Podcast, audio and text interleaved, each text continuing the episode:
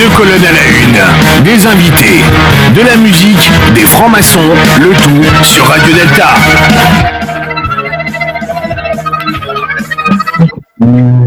Bonsoir, euh, vous êtes en direct sur Radio Delta dans l'émission Deux colonnes à la une.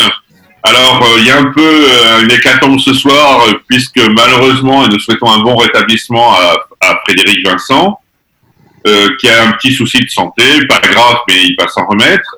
Et ce soir, nous allons voyager dans un de mes pays les plus, un de mes pays les plus adorés, la Bretagne, où nous avons le plaisir de recevoir Arnaud d'Apremont.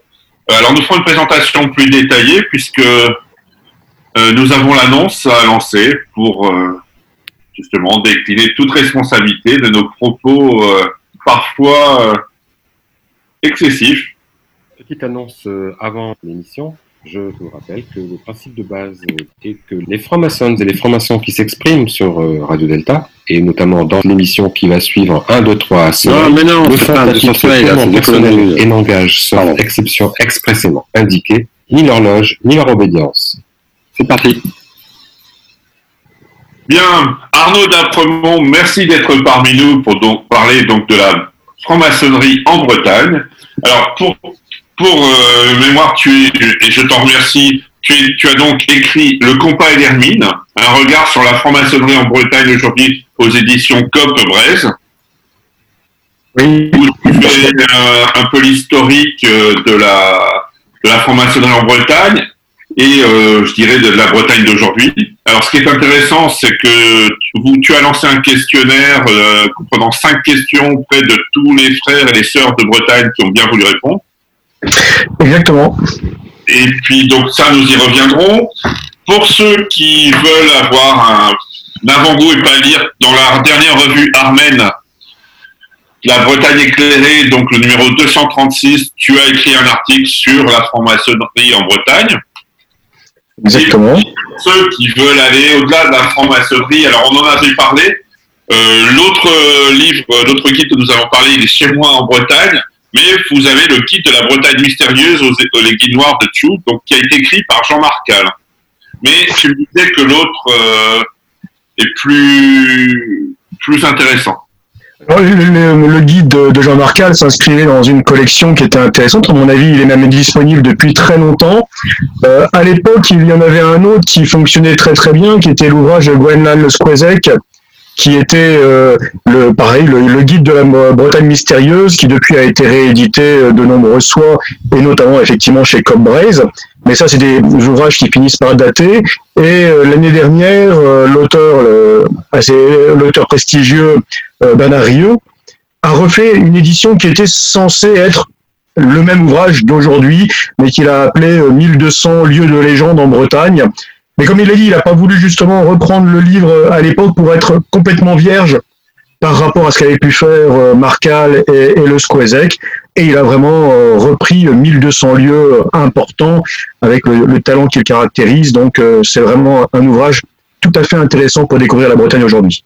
Alors, Arnaud Dapremont, tu es conseil en, en communication, journaliste, conférencier, et tu étudies depuis de nombreuses années l'histoire des mentalités et des spiritualités, en particulier en Bretagne. Oui, exactement. Donc, c'est ce que j'ai lu de manière condensée. Peux-tu en dire un peu plus? Bonjour. Oui. Bonjour, en dire un peu plus. Euh, les, trois premières caractéristiques sont un peu ma, ma, profession. Après, c'est vrai que ça fait de, de, très nombreuses années que que de différentes manières, à travers les conférences, à travers euh, des ouvrages, à travers les traductions, notamment pour les éditions d'Hergy, euh, j'ai été amené à étudier euh, les différentes mentalités et, effectivement, puisque c'est quand même matière de prédilection, donc la Bretagne, puisque c'est là que je suis, c'est là qu'il y a aussi une, riche matière à étudier, donc effectivement, ça me caractérise assez bien le, portrait qui vient d'être dressé. Il faut peut-être, mais ça va peut-être être fait après, raconter la genèse aussi de, l'ouvrage. Oui, pas, on a, on a plusieurs parties, on va y revenir. D'accord. Euh, alors, ce soir, je suis assisté de Gilles à la technique, comme d'habitude, inépuisable, corvéable à merci, et de Mitch Delta, alias Dieu, alias Mitch. Voilà, qui, qui nous fait, euh, je crois qu'il adore aussi la Bretagne, donc euh, il était très intéressé par cette émission, et je pense que tu as une petite question à poser. Oui, oui, BP, merci euh, de me donner la parole, c'est gentil. Oui, j'adore la Bretagne, effectivement, j'avais une maman bretonne. Ce qui, ce qui- Mais, mais qui n'aime pas la Bretagne et qui n'a pas une- pas racine bretonne quelque part Ouais, voudrais- C'était ma mère, donc j'ai pas le choix. Oui. donc pour le coup. Euh, alors j'avais une petite question effectivement, Arnaud Dapremont. Euh, moi, je vois que vous êtes donc journaliste conférencier, donc vous faites un travail quasi sociologique sur euh, sur le sur le- l'ouvrage suivant. Euh, je vais parler d'un problème qu'on a levé il y a peu de temps. Euh, Un ami breton m'a dit euh, la Bretagne a été une, un- une terre qui a été évangélisée, qui a été évangélisée de force euh, pendant très longtemps par la chrétienté. Euh, on a on a amené les croix un peu partout. On a amené euh, beaucoup de chrétienté au milieu de la Bretagne, alors que c'était euh, c'était une population qui était plutôt plutôt tournée vers le celtisme, le druidisme, des choses comme ça. Païenne, Donc, pardon, excuse-moi, païenne en fait. Oui, euh, une culture, euh, on va dire païenne, effectivement. Euh, donc, est-ce que la franc-maçonnerie, quand elle est arrivée en Bretagne, ça n'a pas donné lieu à certains, ou en tout cas, ça n'a pas donné la possibilité à certains euh, d'avoir une certaine forme d'échappatoire euh, par rapport à la par rapport à la chrétienté qui s'est peut-être un peu trop imposée, sachant qu'on a il y a toujours eu une- un rapport un peu particulier entre la chrétienté et la franc-maçonnerie de toute manière. Est-ce que ça n'a pas donné la, la voix à des Bretons qui se seraient dit bah tiens il y a peut-être la possibilité de sortir de cette espèce de dogme qu'on nous impose? Bah, en un sens, pas complètement, pas complètement, parce que, mais là, ça échapperait pratiquement à, à notre sujet, euh, qui serait euh, savoir quels sont les fondements de la, la franc-maçonnerie au, XVIIIe siècle, notamment dans, dans, les, dans les tout départs. Euh, ça, ça pourrait être raconté. C'est vrai que euh, tu, tu, tu parlais de, de sociologie pour mon, mon travail. Ça a d'abord été un travail de sociologie, donc euh, effectivement de savoir ce qu'est la franc-maçonnerie aujourd'hui euh, en Bretagne, mais forcément, il fallait le fonder sur, euh, sur des racines qui nous ramène avec des traces et des historiens nombreux se sont euh, penchés sur la question des origines de la franc-maçonnerie en Bretagne pratiquement dès le XVIIe siècle, hein, des traces, on pourra en reparler euh, tout à l'heure. C'est pas forcément tout à fait euh, un échappatoire, euh, mais ça dépend aussi des mentalités. Et là, vraiment, on va pratiquement au-delà euh, de notre sujet parce que ça serait déjà se pencher sur qu'est-ce que la chrétienté euh, en Bretagne, de la même manière que qu'est-ce que la chrétienté pratiquement en Irlande, avec effectivement des spécificités. Ça ferait pratiquement repartir aussi aux origines de la chrétienté avec euh, l'opposition, on va dire, euh, en- entre l'Église de Jean celtique, nordique, nordique euh, quand même, en- en- quasiment dans les îles britanniques, et, euh, et l'Église de Pierre et de Paul à, à Rome. Dit comme ça et dit de manière aussi lapidaire et aussi rapide, forcément, ça amènerait à discussion, mais grosso modo, on est quand même euh, là-dedans. Euh, la chrétienté celtique, quand on parle par exemple des, des sept grands saints fondateurs de Bretagne, hein, il y, a, y a un pèlerinage annuel qui s'appelle le Trobraise depuis euh, quasiment la nuit des temps. Ça a été un petit peu euh, revivifié ces, ces dernières années, mais en gros, c'est un pèlerinage qui date de la nuit des temps. Les sept grands saints historiques de Bretagne, de nombreux historiens se sont penchés sur la question, c'était quasiment des druides à l'origine comme Saint Patrick. Mais que voulait dire le mot druide? C'est exactement comme lorsqu'on parle du, du père de Saint Patrick, qui était diacre, et si on le voit aujourd'hui en se disant c'est un diacre, c'était pas la terminologie de l'époque. Diacre à l'époque, ça voulait dire collecteur d'impôts. Donc dans, la- dans, dans l'administration romaine et tout. Donc pour mettre les choses en perspective, euh, c'est vrai oui. que... Oui, Bertrand? Non, Non, j'en ai dit. Non, parce que j'étais inspecteur des impôts pendant 10 ans, il y a très longtemps. Donc, quelque part, diacre. non, donc, euh, donc euh, c'est vraiment re- revoir aussi ce, ce qu'était le christianisme dans, en Presqu'île-le-Crozon, encore, euh, donc euh, vraiment la croix au bout du Finistère. Dans les années 70, à l'équinoxe de- de- d'automne, par exemple, euh, il y avait la cérémonie propitiatoire euh, d'apaisement des, des- des esprits de la mer pour que les esprits de la mer protègent les, euh, les marins. Hein, il y avait encore une grande flotte de, de marins de, de pêche en Précis-le-Crozon. C'était le, le prêtre local qui partait sur les barques accompagné des paroissiennes et qui jetait des fruits euh, aux esprits de la mer. Et c'était encore dans les années 70. Donc il y a une approche aussi qui est assez particulière par rapport à ça, hein, qui est une vraie transmission parce que quelque part, ça fait partie des paradoxes, mais les paradoxes font aussi partie de, la démarche. Euh, la christianisation d'un certain nombre de ces, vieux menhirs, pour une part, a permis aussi de les sauver. Parce que on sait, là, bah, reparlons de la presqu'île le Crozon. La presqu'île le Crozon, encore, il y, a des, il y a des maçons importants, Cambry, euh, Fréminville, au début du, du 19e siècle, fin, fin du, du, du 18e, au moment de la Révolution française, qui ont été les premiers à recenser dans une grande mesure les, les mégalithes à l'époque, notamment, on disait que la presqu'île de Crozon était quasiment le, deuxième lieu le plus important au niveau des mégalithes. Aujourd'hui, il n'en reste rien. Et tout a été détruit pour euh, de l'ameublement, pour construire des maisons. Oui, bah d'ailleurs. Alors que quand ils étaient christianisés avec une croix, finalement, on n'y touchait pas.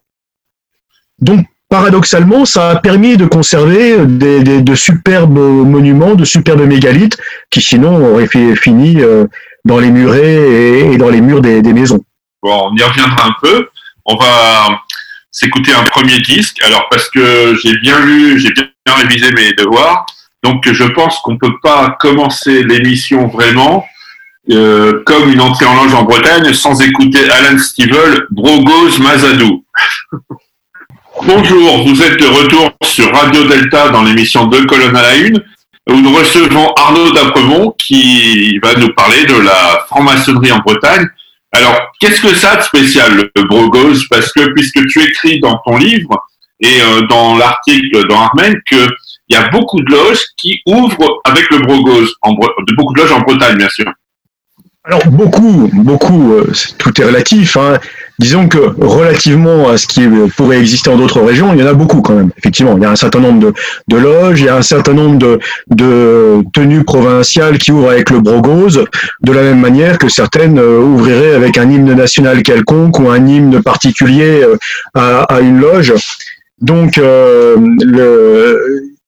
le brogose, c'est l'hymne de la Bretagne quand on va à un concert de Trianne euh, en Bretagne, Jean-Louis Jossic, l'un des, l'un des, l'un des de, du groupe, dit fréquemment que euh, c'est l'un des rares hymnes, j'irais, ce, pas irrédentiste, pas nationaliste, avec juste euh, des, des, notions bienveillantes, euh, d'humanisme, de, d'attachement à, à, une histoire. C'est assez vrai c'est euh, c'est un, un, chant en fait qui est le vieil hymne gallois puisque lorsqu'il y a des matchs euh, France-Galles, on peut entendre les Gallois le chanter en gallois. Oui, c'est vrai, ça ressemble à. J'avais l'impression d'être au milieu d'un. Euh, c'est quoi C'est quel est le stade C'est pas l'Arms Park. c'est à Cardiff, si, ça doit être. Euh... Park de Cardiff, quoi. Maintenant, c'est le Millennium Stadium. Et, oui, le Millennium. Oui, c'est vrai que j'avais cette impression-là, c'est vrai. Mais c'est l'hymne gallois. Hmm. C'est purement l'hymne gallois qui est traduit. Ça, ça se traduit par euh, vieux, vieux pays de mes, de, mes pères. Donc c'est la même traduction, le même, le même terme, puisque quand euh, il est arrivé en Bretagne, c'était purement une traduction. Un peu, euh, un peu arrangée. C'est l'Arams Park à Cardiff. Arms Park, donc j'avais raison alors. Voilà Jean-Laurent Turbet qui nous rejoint. Présent. Tu as eu du mal à interver. oui, exactement. Voilà. alors, donc, Arnaud, euh, on va donc qu'est-ce qui t'a donné l'idée de travailler, on va venir un peu quand même à la jeunesse, qu'est-ce qui t'a donné l'idée de travailler sur euh, le, le compagnon Alors je voulais, je voulais quand même préciser, puisqu'on a parlé de chrétienté tout à l'heure, que tu parles justement de l'influence des jésuites en Bretagne euh, dans ton, dans ton livre aussi, et que curieusement, ça m'a étonné, il y a une influence, il y a des connexions entre les jésuites et les francs-maçons, mais on y reviendra plus tard. Alors ça c'est une grande histoire là aussi qui risque de pouvoir échapper à notre à notre sujet parce que bon là les connexions éventuelles jésuites euh, franc-maçonnerie c'est encore autre chose mais en Bretagne on peut en parler. Ça clairement on peut on peut parler de, de certaines connexions.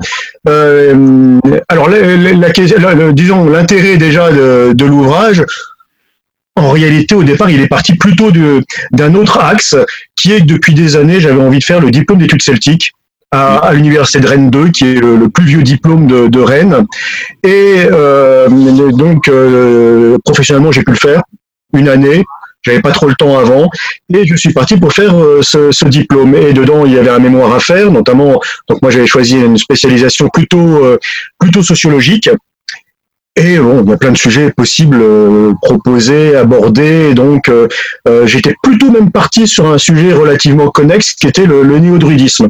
Le néo-druidisme en Bretagne, bon, c'était c'était plus direct. J'avais pas forcément osé, je sais pas si c'est le terme qui, mais enfin bon, ça ça n'avait pas été proposé. Il y de toute façon, dans la liste au départ, la formation en Bretagne n'était pas nécessairement proposée dans les choix de sujets, en pouvant en proposer d'autres. Et puis j'étais dans le, dans le bureau de, de, celui qui va être mon directeur de recherche et qui était le directeur de, du diplôme d'études celtiques, le, le, sociologue Roland Le Coadic. Et puis on parlait de, de différentes choses. Par exemple, euh, euh, le fait que Jacques Brang avait été le Jacques Brang qui a créé l'institut de, de recherche. 70-80. Euh, je, je, le disais, tiens, mais dans, dans ces, dans ces murs-là, Jacques Brang, j'ai dû en commencer à en parler puisqu'il avait écrit La franc-maçonnerie du bois et que forcément il y avait des connexions avec le néo-druidisme, a été détenteur d'une chaire de maçonnologie dans les mêmes murs de, Rennes 2 dans les années 70-80. Euh, et ça, il savait pas. Il découvrait complètement tout en étant dans, euh, dans les murs. Et puis on a commencé à discuter d'autres petites choses. Il venait d'y avoir un, article assez et même franchement positif euh, dans l'Express sur la franc-maçonnerie à Lorient et en Bretagne, ce qui n'est pas si souvent courant dans, dans ce genre de supplément, euh, dans ce genre de oui. et celui-là était relativement positif, donc il y avait une image quand même qui était euh, assez intéressante. Il y avait le fait que des salons maçonniques du livre étaient organisés euh, sur Rennes dans un dans un public, et je l'ai mesuré d'ailleurs par la suite, à quel point la franc-maçonnerie avait une image, avait une image en, en Bretagne mais surtout par ignorance, par méconnaissance, pas forcément euh, complètement négative. Mais on, on, découvrait, on découvrait effectivement une résurgence dans ce qui pouvait paraître comme un désert maçonnique. Et là, Ronan Le Coadic m'a dit, mais c'est sur ce sujet-là euh, qu'il faut travailler. Parce que vous semblez avoir des, des, un certain nombre de connaissances par rapport à ça. Euh, le néo-druidisme, c'est un sujet tout à fait intéressant qui a déjà quand même été relativement travaillé, alors que finalement, sous un angle sociologique, la, la, la franc-maçonnerie en Bretagne n'avait pas du tout été abordée. Donc c'était vraiment un, sujet vierge. Il y avait une bibliographie abondante parce qu'en termes de région, euh, contrairement à ce qu'on peut croire, et bien que ce soit un désert relativement maçonnique, euh, la Bretagne, elle avait déjà donné lieu à une bibliographie assez importante. Oui, chez Ouest France, d'ailleurs aux éditions Ouest France, il y a deux ouvrages euh, notamment je crois sur la franc-maçonnerie dans le Morbihan, euh, je sais plus. Alors c'est pas chez West France, c'est chez Edilivre, c'est Yannick Rom qui l'a qui l'a fait, mais enfin, il y avait ça, il y avait les ouvrages de Kervella, il y avait un certain nombre d'ouvrages. Ce Jack Brang, enfin, euh, au cours des, allez, on va dire le, le, le, dernier siècle, il y a quand même eu, et, et dans mon ouvrage, je cite une bonne partie, si ce n'est la totalité des ouvrages qui ont été publiés à l'époque, mais euh, vraiment sur l'histoire, sur l'histoire ancienne de, la franc-maçonnerie en Bretagne, il y avait quand même déjà une bibliographie euh, importante. Donc, c'est dans ce contexte-là, mais comme je, je le disais, c'était censé être un travail de sociologie. Moi, ce qui m'intéressait, c'était de faire une photographie aujourd'hui, et donc, ben, comme euh, la méthodologie sociologique le, le réclamait, euh, j'ai élaboré, et tu l'évoquais tout à l'heure, un questionnaire envoyé. Euh, C'était un questionnaire auquel on répondait de manière anonyme, euh, auquel répondaient euh, les, les, les, sœurs et frères de Bretagne qui, qui voulaient le, le, faire, non pas tant en termes de sondage, qu'en termes quand même de, de, de, de, de récupération euh, d'informations sur la façon de vivre les spécificités celtiques et bretonnes, parce qu'au départ c'était ça le sujet. C'était est-ce qu'il y a une spécificité de la franc-maçonnerie en Bretagne par rapport au reste de, de la France? Ça, c'était notamment, voilà, c'était notamment ricochet par rapport au dossier de, de l'Express, qui, qui, laissait entendre cela. Donc, est-ce qu'il y avait une spécificité, et en particulier peut-être une spécificité euh, bretonne et, et, celtique? Alors, on va sans doute en reparler. Mais un exemple, c'était euh, quand, euh, quand j'avais commencé la recherche, y avait-il des rituels en breton? Et j'avais interrogé justement Yannick Rom, j'avais interrogé André Carvella, qui m'ont certains de mes grands témoins dans, dans l'ouvrage, et eux disaient qu'ils n'en avaient pas connaissance et qu'ils en doutaient. Bon, ben, dans des obédiences importantes, j'ai trouvé des, rituels en breton qui, qui, qui existaient. Voilà, c'est ce qu'on peut appeler des petites spécificités et comprendre aussi dans quel état d'esprit c'est fait. Pas dans un, un état d'esprit de, de resserrement, mais enfin voilà, c'était toute cette discussion qui m'intéressait. Euh, et là, de ce point de vue-là, euh, il m'importait d'avoir euh, des réponses de tous les départements bretons et on va dire de pratiquement toutes les obédiences, au moins principales, euh, sœurs et frères. Voilà. Et, et ça, le panel, je l'ai eu. Avec quelques questions à poser d'ailleurs sur euh, l'université de Rennes. Oui, tu, tu j'ai mal entendu la. Mitch, je crois que tu as une question à poser oui. sur Rennes, justement. Oui, j'avais une question à poser sur Rennes, puisque quand j'ai lu euh, la bio et, et l'article, euh, l'article aussi qui était très intéressant euh, dans, dans, le journal que, que j'ai reçu, Euh, tu disais que cette, cette chaire de maçonnologie était unique au monde. Oui. Et effectivement, il y en a, il y en a, il y en a nulle part ailleurs. Qu'est-ce qui empêcherait aujourd'hui de pouvoir en fait la réveiller cette chaire de maçonnologie Et surtout, qu'est-ce qu'on y ferait si on pouvait la réveiller? Alors déjà, on, a longtemps euh, parlé de, de, de chaire de maçonnologie. Il y a eu cinq, six euh, thèses qui ont été, euh, qui ont été sanctionnées dans, le, dans le cadre de cette chaire, notamment Jean-Pierre Bayard l'a été, Michel Raoul qui a, fait, qui a laissé un livre, sa thèse a donné lieu à un livre connu qui s'appelle Les Druides. il, y a eu, il y a eu donc des thèses comme cela. En réalité, c'est un séminaire de troisième cycle. Hein, Jacques Brang était enseignant notamment en littérature et, et c'était un, au départ un séminaire de troisième cycle, mais qui a été présenté escalité et souvent dans la littérature maçonnique comme une chaire de maçonnologie. C'est unique euh, au monde parce que vraiment, et quand on lit les livres qui ont, qui ont été issus de ce travail, ils sont présentés comme des docteurs S-maçonnologie. Ça, ça n'existe pas. On peut être docteur en histoire et avoir travaillé sur la maçonnerie. Hein. Il y a un certain nombre d'universitaires prestigieux, à commencer par euh, Cécile Révogé ou d'autres euh, en, en, France, qui peuvent sanctionner des thèses. Il y a eu un breton, Pierre Jean, oui, oui, oui, oui, qui peuvent sanctionner des, thèses liées à la maçonnerie, mais on ne devient pas docteur S maçonnologie. Là, c'était un, cas, un, cas assez unique.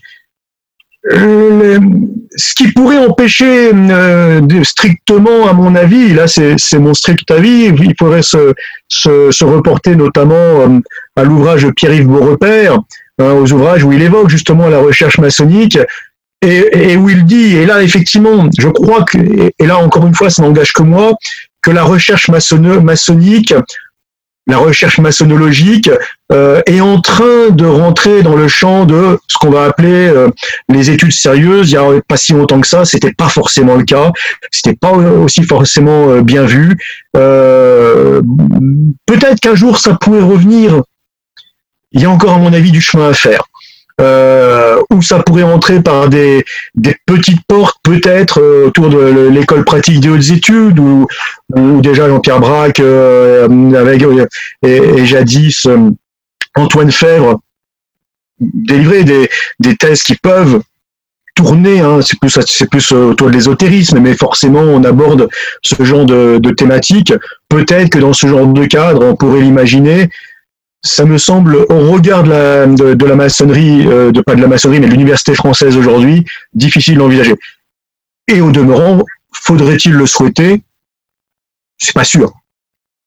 C'est pas sûr que ce soit, ce soit souhaité, euh, hein, que l'on soit dans un cadre d'histoire, de littérature, de sociologie, pourquoi pas? Une chaire de maçonnologie euh, en, en, tant que telle, c'est euh, voilà. Alors, je, me, demande, s'il n'y en a pas une à Liège, maintenant. Non, à, Liège, alors. Il y a des cours de maçonnologie. Ça s'appelle presque, il y a un séminaire, mais c'est un séminaire qui en, en, réalité organise régulièrement des, des week-ends, des, euh, des colloques et tout, mais ne délivre pas de, de diplôme de la même manière.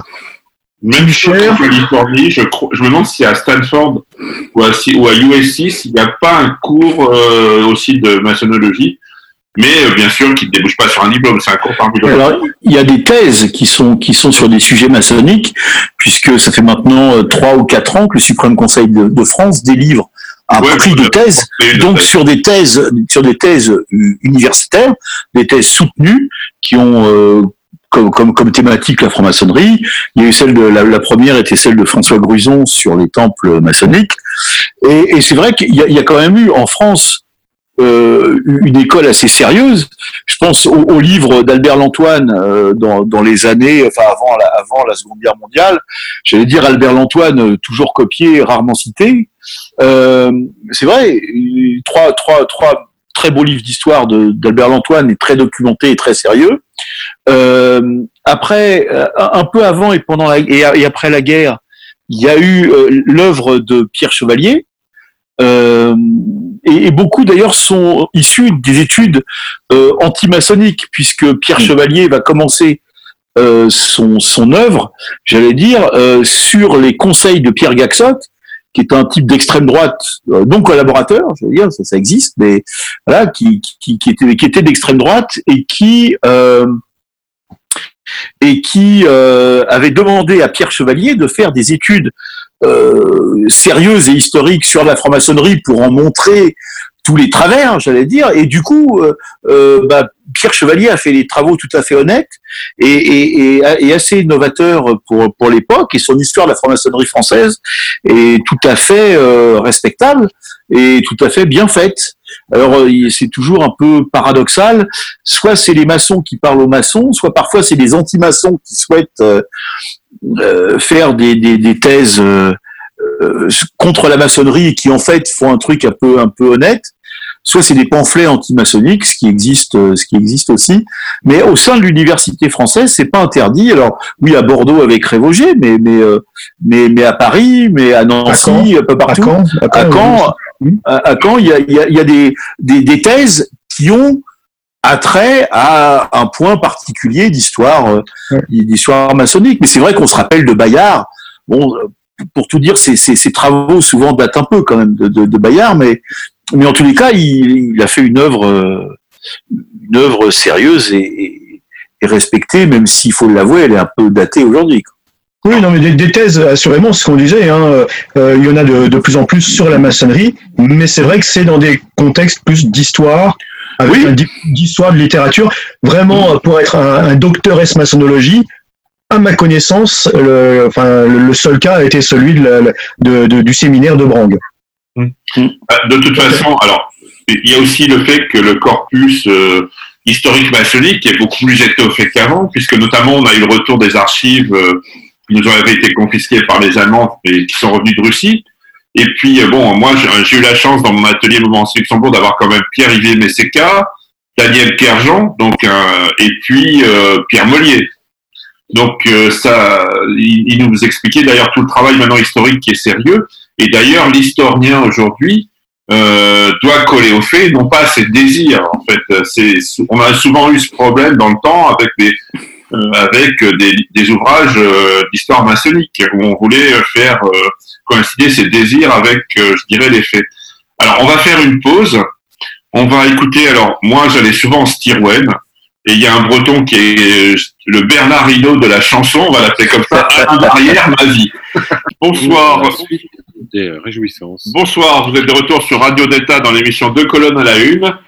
Sur le, dont le thème est la franc-maçonnerie en Bretagne avec euh, Arnaud Dapremont. Alors, on a évoqué l'histoire, donc justement, après cette pause, euh, on va faire un petit peu d'histoire bretonne, on va pas faire toute l'histoire de la Bretagne, bien entendu, mais en fait, on a, la Bretagne, c'est quand même, comme tu l'écris dans ton livre, une terre de contraste. Parce que c'est à la fois un pays, on oublie qu'il y a une Bretagne de terre et une Bretagne de mer. Donc c'est à la fois un pays très fermé, très ouvert. C'est un peu l'impression qu'on a. Hein. Je, moi, je trouve les Bretons plutôt ouverts d'esprit, mais euh, euh, est-ce qu'on retrouve ça dans l'histoire? Oui, absolument. Ça a toujours été une grande terre d'ouverture sur le monde, une terre d'émigration. les, les, Bretons, par nature, ont souvent très beaucoup voyagé. Les généalogistes vont souvent regarder et vont voir qu'une personne est, née à Scrignac, mort à Scrignac. Et puis s'il s'arrête là, euh, ils se rendent pas compte qu'en réalité, il a pu avoir des enfants dans le monde entier parce qu'il n'a pas arrêté de voyager et tout. Ça a toujours été une grande terre de contraste. Tu as de New York d'ailleurs. Oui, oui, oui, bien sûr, bien sûr. C'était, c'était d'ailleurs pour les généalogistes, c'est quelque chose qui est, qui est, assez intéressant. On va savoir qu'à à Loudéac, par exemple, il y a eu une émigration. Et si un généalogiste va chercher un héritier à telle adresse à New York sur plusieurs, euh, plusieurs années, tous les Bretons sont passés par là et se sont retrouvés. Et quelquefois des familles qui vont se créer après, en fait, se sont croisées sans le savoir dans, dans les mêmes dans les mêmes immeubles. Donc effectivement, c'est une grande terre de contraste. Hein, on parle. Il y a, il y a de grands de grands entités, même si encore une fois tout est un peu caricatural. Mais enfin, il y a l'Armor et l'Argoat. Hein, L'Argoat, c'est la terre, littéralement, c'est la forêt, et, euh, et l'Armor, c'est la mer. Et effectivement, c'est vraiment de, deux univers. Euh, c'est une terre âpre, une terre euh, souvent de, travailleurs. C'est une terre qu'on connaît mal. C'est la terre en général qui est cachée derrière la personne qui présente la météo à la télévision et on a même pas. Enfin, on croit qu'il y pleut, mais enfin bon. Euh, un coup je suis sûr. oui, oui, oui, non mais ah, ah, absolument. Mais euh, oui, c'était vraiment quelque chose qui est très très très particulier. On finit par oublier. C'est, ça sera peut-être, mais notamment si on est à, à évoquer les origines de la maçonnerie, en Bretagne et notamment l'influence jésuite en, Basse-Bretagne euh, au XVIIe siècle. C'est quelque chose qui est très intéressant parce qu'on finit par oublier que euh, ça a été quasiment la province la plus riche. Pourquoi? Parce que notamment toute la voilerie euh, anglaise était faite par les Bretons. Il y avait de grands, grands, grands échanges. L'idée du Breton qui n'aime pas les Anglais, c'est très, très récent. C'est ça, ça a pas de siècle. Enfin, c'est quasiment la Révolution française, les corsaires et autres. Mais euh, les Bretons s'appellent Bretons. Euh, c'est pas les petits Bretons, c'est les autres Bretons, mais euh, avec une forme de filiation par rapport à, la Grande-Bretagne. Et la richesse, toute l'époque où il y a eu les grands calvaires, les enclos paroissiaux, les belles maisons granit de Morlaix, de Locronan et autres, euh, c'est vraiment toute une époque qui s'est arrêtée brutalement avec un blocus de Louis XIV qui a entraîné la fameuse euh, révolte qui aboutira euh, avec, euh, j'irai, un, un, déclencheur à la révolte des bonnets rouges. Et à l'époque, les, Bretons étaient effectivement riches, religieux, encore une fois, en s'entendant et en relativisant ce que veut dire la, notion de, religiosité. Et il y a eu un grand impact, effectivement, des jésuites à cette époque. Euh, et notamment celui qui est appelé l'apôtre de la Bretagne, Artagmad, donc le, bon père, qui était euh, Julien Monoir, qui quasiment sur 40 ans a fait euh, un certain nombre de missions. Hein, sur 43 ans exactement, il y a eu plus de 400 missions, et c'était une véritable armée. Il y avait plus de 1000 prêtres qu'il déplaçait. Enfin, je ne sais pas si on se rend compte à cette époque de ce que ça pouvait représenter avec euh, des témoignages qui sont restés. Jusqu'à l'époque, Pierre-Jacques Azélias encore en parlait, parce que c'était dans les mémoires, ça avait vraiment marqué, il y avait un côté euh, force de frappe, on arrive, on évangélise tout le monde, parce que tout, le monde est quasiment euh, païen, mécréant, censé être chrétien, mais ne, croyant pas de, la bonne façon. Et puis on se rend compte qu'il revenait tous les dix ans au même endroit et qu'il recommençait à zéro tous les dix ans. Donc on peut se poser la question de l'impact que ça pouvait avoir. Alors on pourra sans doute reparler de, de l'influence jésuite, hein, je pense notamment euh, au collège de Quimper, où en, lisant les ouvrages de Kervela ou d'autres, ou en lisant les, archives, on se rend compte de tous ceux qui vont être les primo-maçons, euh, vont être quasiment tous des personnes qui ont fréquenté euh, les collèges jésuites de Quimper et de Brest, ou leurs enfants. Et et là où c'est intéressant, c'est que la méthodologie employée par Monoir pour essayer de convaincre, c'était c'était très structuré. Hein. Les textes sont restés. Là, là, c'est pas un fantasme issu du bas Moyen Âge ou autre. C'est euh, tout à fait attesté. On sait comment ça se passait. Une mission de Monoir, c'était quasiment sur trois semaines, un mois. Tout était organisé. On envoyait quelques prêtres à l'avance pour essayer de faire peur. Euh, ensuite, la grosse brigade des prêtres arrivait. Il y avait euh, des confessions en masse. Et puis quasiment des mises en scène grandioses, complètement folles, avec des diables qui apparaissaient dans des, dans des projections de flammes et autres. C'était très impressionnant. Et puis quand même, il fallait évangéliser ces populations qui, pour la plupart, ne parlaient pas nécessairement la langue et, euh, et quand ils la parlaient, euh, euh, étaient relativement analphabètes. Donc, ils avaient conçu au XVIIe siècle ce qui s'appelle les taolénous. Faut pas oublier aussi à l'époque, à, un moment, oui, les tableaux de mission. Taolénou, c'est les tableaux de mission. Et à une époque où justement une des grandes écoles mondiales de la cartographie était l'école du Conquet. Euh, vraiment à la base et à la naissance de Descartes. Et notamment, c'était Michel Le Noblet, qui a été un autre de ces religieux à l'époque, qui a été le mentor, l'inspirateur de, de Monoir. C'est lui qui s'est retrouvé au Conquet et qui a élaboré ces, cartes. Et ces cartes, il faut bien le dire, euh, structurellement, bien sûr pas idéologiquement, mais structurellement, ressemblent énormément à ce que vont être euh, les tableaux de loge et l'utilisation des tableaux de loge un siècle plus tard. Là, on vient de le voir notamment avec l'exposition euh, sur le RER e au, musée de la maçonnerie rue Cadet, où euh, il y a les fameux tableaux de loge Lons-le-Saunier, euh, quasiment, qui sont parmi les plus anciens. Ah, on est dans les années 1780. Hein, euh, et là, Monoir, lui, il meurt en 1683.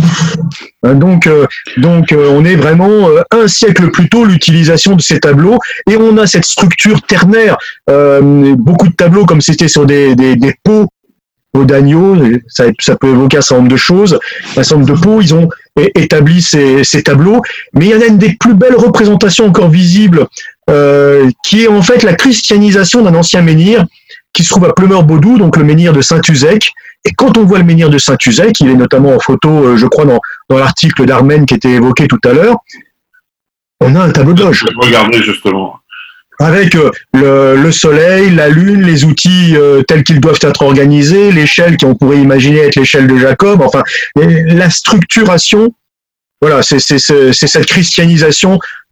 Peut-être en reculant, c'est l'impression qu'on voit pas tout, mais enfin bon, euh, de toute façon, c'est assez facile de retrouver euh, des photos de ce fameux menhir de Saint-Uzec. Euh, et cette structuration, l'utilisation, on peut se rendre compte que certains des premiers maçons ont pu se l'approprier et, l'utiliser pour convaincre, alors pas forcément pour convaincre même par rapport à la maçonnerie, mais pour transmettre une, un enseignement. Un, corpus symbolique. Un corpus symbolique, absolument. Absolument. Et, euh, on voit bon, notamment les, jésuites des premiers temps, on sait par exemple, c'est assez, drôle, euh, mais euh, on sait par exemple que le, collège, qui fut longtemps le collège, la, tour d'Auvergne, qui était, qui fut aussi un collège jésuite, la chapelle du collège a été construite avec le plan de l'ancien noviciat jésuite de Paris, à Saint-Germain-des-Prés, qui a été, quand les, jésuites ont été chassés à la fin du XVIIIe siècle, le siège du Grand Orient qui était le siège du Grand Orient encore, euh, par exemple, le jour où Voltaire euh, a été initié, et la loge des Neuf Sœurs se trouvait au noviciat. Euh, oui, Bonaparte, oui, Bonaparte, d'ailleurs, je crois. C'est à peu près, les, les, les rues n'existent plus, hein, le, noviciat a été, mais c'est à peu près. C'est la rue Bonaparte maintenant. Voilà. C'est à, peu près. de la procure. C'est à côté de la procure. Exactement. C'est tout. C'est dans ces, ces éléments-là. Le, bâtiment n'existe plus, les rues n'existent plus dans, telles qu'ils étaient configurés. Euh, mais voilà, il y, y, avait un stand de connexion. Euh, il faut rappeler que c'est le c'est le prince Murat après euh, vers 1854 qui va acheter la rue Cadet. Hmm. Mais avant, en effet, c'est pas le voilà, c'est pas le siège à l'époque du Grand Orient. Non, non, il était vers la rue Bonaparte, à côté de la Procure. Mais l'immeuble n'existe plus. Je crois que la rue et la rue ne portent pas le même nom. Non, Haussmann est passé par là. Ouais. Mais heureusement, il n'avait pas, il avait pas suffisamment d'argent, donc il n'a pas pu aller jusqu'au bout. Comment, euh, avant de donner la parole à, avant de donner la parole à la BP, comment quand même ne pas parler de, de Philippe Pascal, qui était le, le, le chanteur. emblématique de, de, de Marquis de Sade, qui nous a quittés il y a moins d'un an. Je crois qu'il a dû mourir en septembre 2019. Et c'était vraiment avec euh, Marc Seberg, Philippe Pascal, etc. C'était euh, un chanteur très charismatique, on va dire. Alors, euh, la bonne nouvelle, entre guillemets, c'est que en fait maintenant Marquis de Sade s'appelle Marquis et ils enregistrent quand même. Et sur l'album, il y aura deux chansons, euh, deux chansons qui sont plus enregistrées avec Philippe Pascal. Euh, qui a été retrouvé mort dans sa chambre à Rennes, malheureusement. Ouais. Et euh, j'espère un jour, il m'a promis que nous aurons aussi le plaisir de recevoir Franck Barcel, donc qui est le guitariste, qui est l'autre pendant de, de Marquis Sade, maintenant Marquis. Alors, vous êtes de retour euh, sur Radio Delta dans l'émission Deux colonnes à la une, et vous l'avez compris à travers Philippe Pascal, nous avons parlé de la franc-maçonnerie, de la Bretagne, pardon, et donc nous parlons de la franc-maçonnerie en Bretagne avec Arnaud Dapremont. Et on va revenir un peu sur l'histoire, puisqu'on fait un peu la genèse. Euh, ton livre est très riche et ton article aussi. En fait, tu, tu, te poses la question, est-ce que la Bretagne, finalement, euh, on peut parler de désert maçonnique euh, et tu évoques un certain nombre d'événements du XVIIe, XVIIIe siècle. Et on verra après ça, il y a un certain nombre de monuments d'ailleurs, euh, mais on les verra après justement. Et euh, moi, ce qui m'intéresse pour un peu lancer la chose, c'est que je ne savais pas que l'Orient, c'était la Compagnie des Indes qui avait donné le nom. Ah oui, oui, absolument.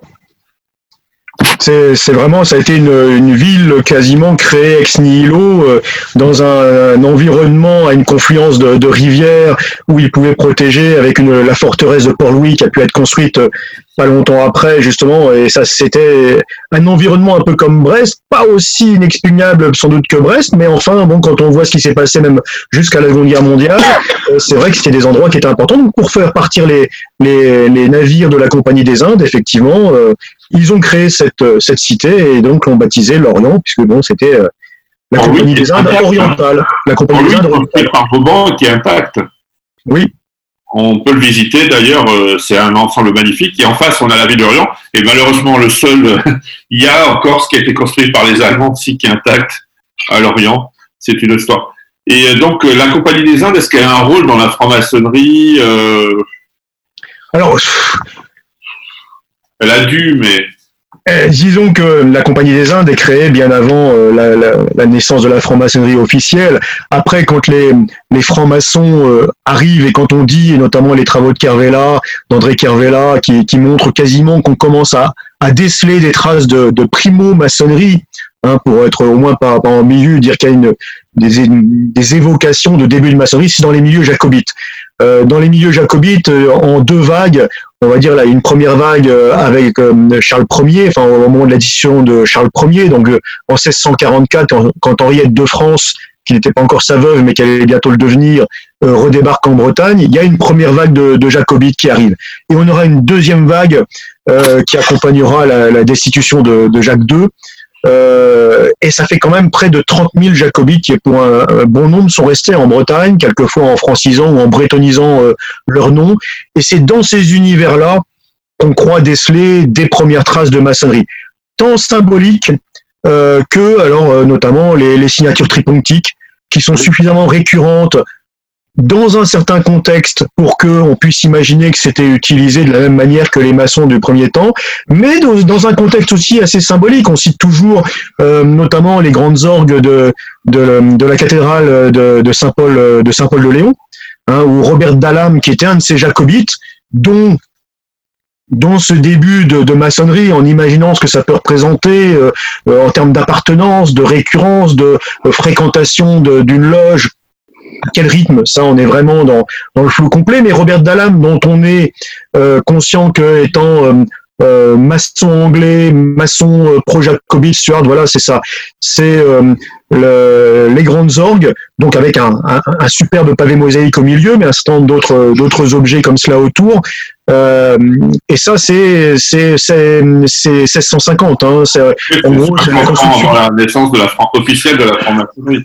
Absolument. Je crois qu'il faut rappeler, il, faut rappeler quand même pour nos amis auditeurs que lorsqu'on parle de jacobites, c'est parce qu'ils sont les partisans de Jacques de Stuart, donc en latin Jacobus, donc jacobite partisan de Jacques de Stuart, qui était en, exil en France puisque euh, il va être chassé par la, monarchie hanovrienne euh, protestante qui va s'implanter euh, en, en, Angleterre, et il y aura la fin de toutes les ambitions donc jacobites des partisans de, de Jacques de Stuart après la bataille de, de Culloden qui a eu lieu le, 16 avril 1746, qui verra la victoire, là pour le coup, euh, décisive de, de l'armée hanovrienne, alors que dès 1685, il y a eu une première vague d'émigration de partisans euh, stuartistes en France et notamment à, Saint-Germain-en-Laye.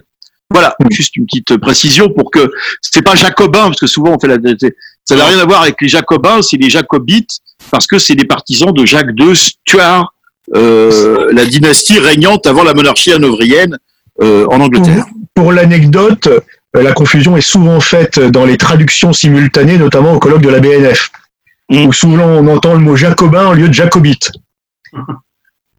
C'est ça. Alors ce Robert Dallam, il est donc c'est un jacobite et en, fait c'est lui qui a qui a construit, la c'était un des grands, grands, grands facteurs d'orgue. Hein, il en a construit. Euh, alors, lui et son fils en ont quasiment construit une quarantaine dans, dans le périmètre de la Bretagne dans, dans ces années-là. Donc, euh, effectivement, le plus, le plus majestueux et le plus euh, qui, qui, est évoqué dans de nombreux ouvrages sur la musique maçonnique euh, ou des thèses sur le sujet. Euh, c'est vraiment celui de Saint-Paul qui est qui est le plus maçonnique. Ça, clairement, dans, dans ce qu'il a laissé euh, sans, sans, ambiguïté. Alors, je crois que Mitch, tu as une question par rapport au RE2A ou au rite standard d'Écosse.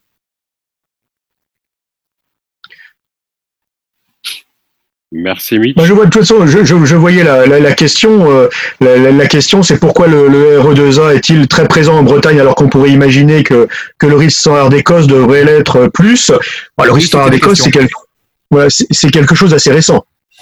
Mmh. Donc il n'y a pas de pas de raison particulière de, de s'y intéresser et euh, ça, ça fait partie des éléments et que j'évoque notamment. Et là, là, on pourrait rentrer de plein pied dans l'aspect sociologique d'aujourd'hui, où il y a toute une, on va dire une rêverie presque romantique euh, mythiques, mais au bon sens du terme.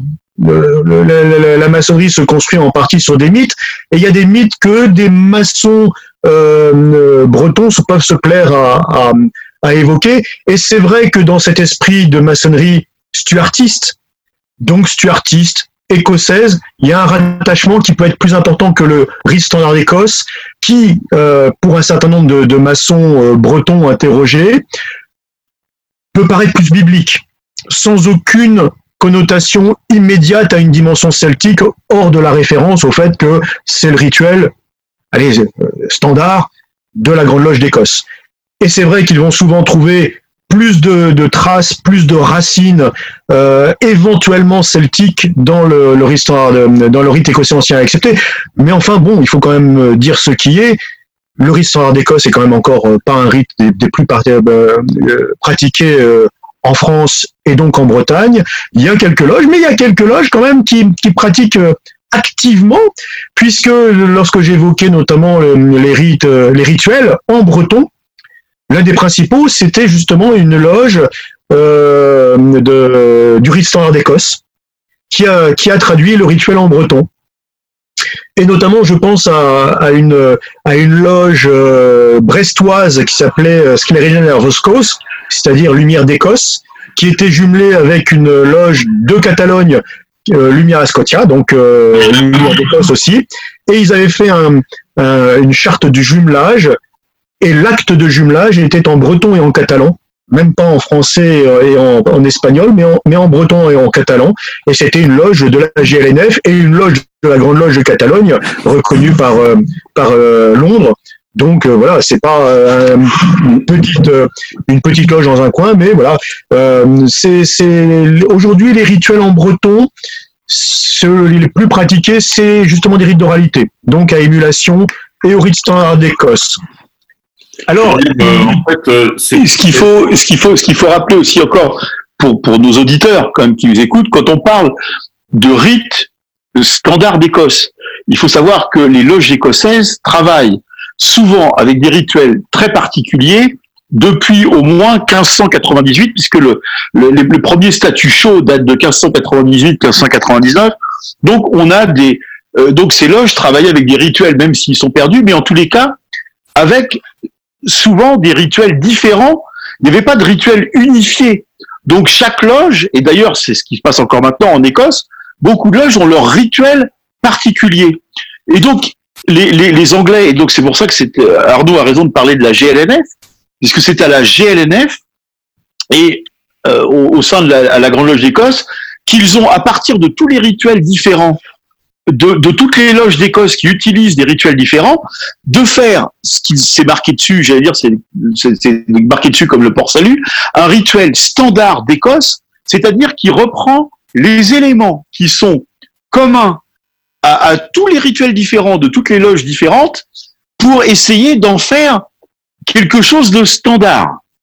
Parce que sinon, euh, il faut pas parler de, maçonnerie de, de rite de, la Grande Loge d'Écosse ou de rite écossais, puisque chaque loge a des rituels particuliers. Donc ils ont essayé de créer un rituel standard avec ce qui rassemble, ce qui est commun dans de tous les rituels de toutes les loges d'Écosse. Voilà, pardon. Et ce qui est intéressant de dire, parce que là, ça va faire une passerelle aussi avec la Bretagne, mhm. c'est que non seulement chaque loge, normalement, quasiment a son rituel, mhm. mais il y a aussi son tartan. C'est-à-dire le décor, euh, ils ont un tartan, beaucoup sont en Exactement. pris en France, et ils ont le tartan, en fait, du clan local où normalement la loge se réunit. Et des bleus en Bretagne, ça m'a surpris, ça. Alors, juste, alors, quand il y a la couleur de la Bretagne. Quand il y a eu le standard en France, il a fallu trouver un tartan. Hmm? Et ils avaient opté pour le, le tartan du Royal Stuart. Or, le tartan du Royal Stuart, ça posé un problème diplomatique parce que normalement, en Écosse, seule la famille royale a le droit de le porter. Donc, alors ça, c'est pas le Royal Stuart. Justement, c'est là que je vais euh, ricocher pour venir en Bretagne. Des loges du standard d'Écosse de Bretagne, qui pour l'essentiel aujourd'hui sont à la Glanf, euh, ont choisi de opter pour le tartan national breton comme kilt comme tartan pour, euh, pour loges justement du standard d'Écosse de Bretagne. Et certains utilisaient le, le, tartan de la famille Sinclair. Oui. Alors on va faire une pause musicale et on va aller un peu dans l'histoire parce qu'il y a aussi euh, on le verra. Il y a, et d'ailleurs, on se référera à l'exposition qu'il y a eu au musée de la franc-maçonnerie à propos des francs-maçons et de la mer, puisque on a parlé de la terre, mais aussi la mer. Donc, on va écouter d'ailleurs justement le, groupe de Franck Darcel après la séparation de Marquis de qui s'appelle Octobre, avec la chanson Acteur.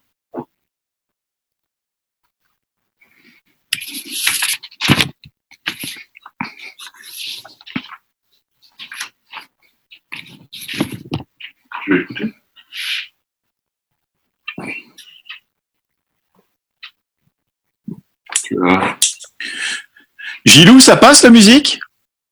Oui, il a toujours en avance sur nous, on l'entend pas.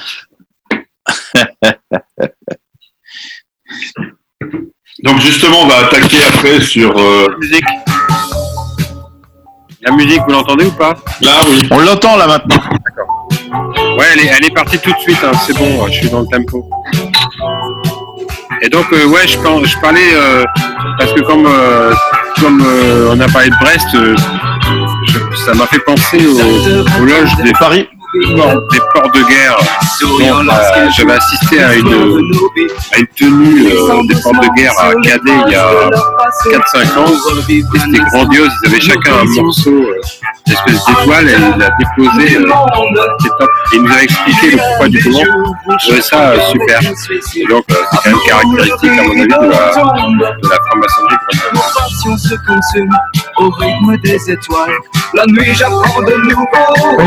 Il y a des loges de recherche maritime aujourd'hui autour de l'Aspoma qui fonctionnent bien entre ces, euh, entre ces différents ports où il y a des, euh, des frères et des sœurs de, différentes. Alors ils appellent pas ça, justement pour pas qu'il y ait d'ambiguïté avec les obédiences, ils appellent ça les tenues euh, carrées. Et puis tous les tous les offices, c'est le rite des Noachites qu'ils utilisent. Mais c'est vrai que c'est assez intéressant. Il y a toujours du monde dans, dans, dans, les réunions de la loge de recherche, donc dans les carrés de la loge de recherche. Avec l'émulation, il n'y a pas, euh, y a pas aussi des, des ponts puisque là, moi, je suis à la marque et je vais bientôt être pontonnier. Euh... Notonnier. oui, notonnier, notonnier, oui, oui, c'est la même. Oui, c'est la même chose par rapport à ça, par rapport au rite qui les, qui les évoque. C'est un, un degré, euh, un degré collatéral, euh, effectivement, de d'émulation, en un sens c'est un degré anglais, voilà, qu'il pratique. Euh. La nuit, j'apprends de nouveau. combien de temps, euh, Yves, Gilles, hein, avant? Combien de temps avant la fin? Je vais, euh, je vais annoncer là. Tu, tu fais signe avant.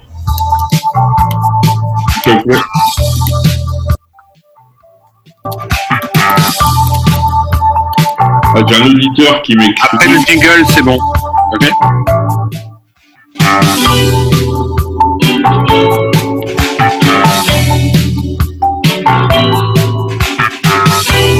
Vous êtes sur Radio Delta, la radio qui rayonne entre les oreilles.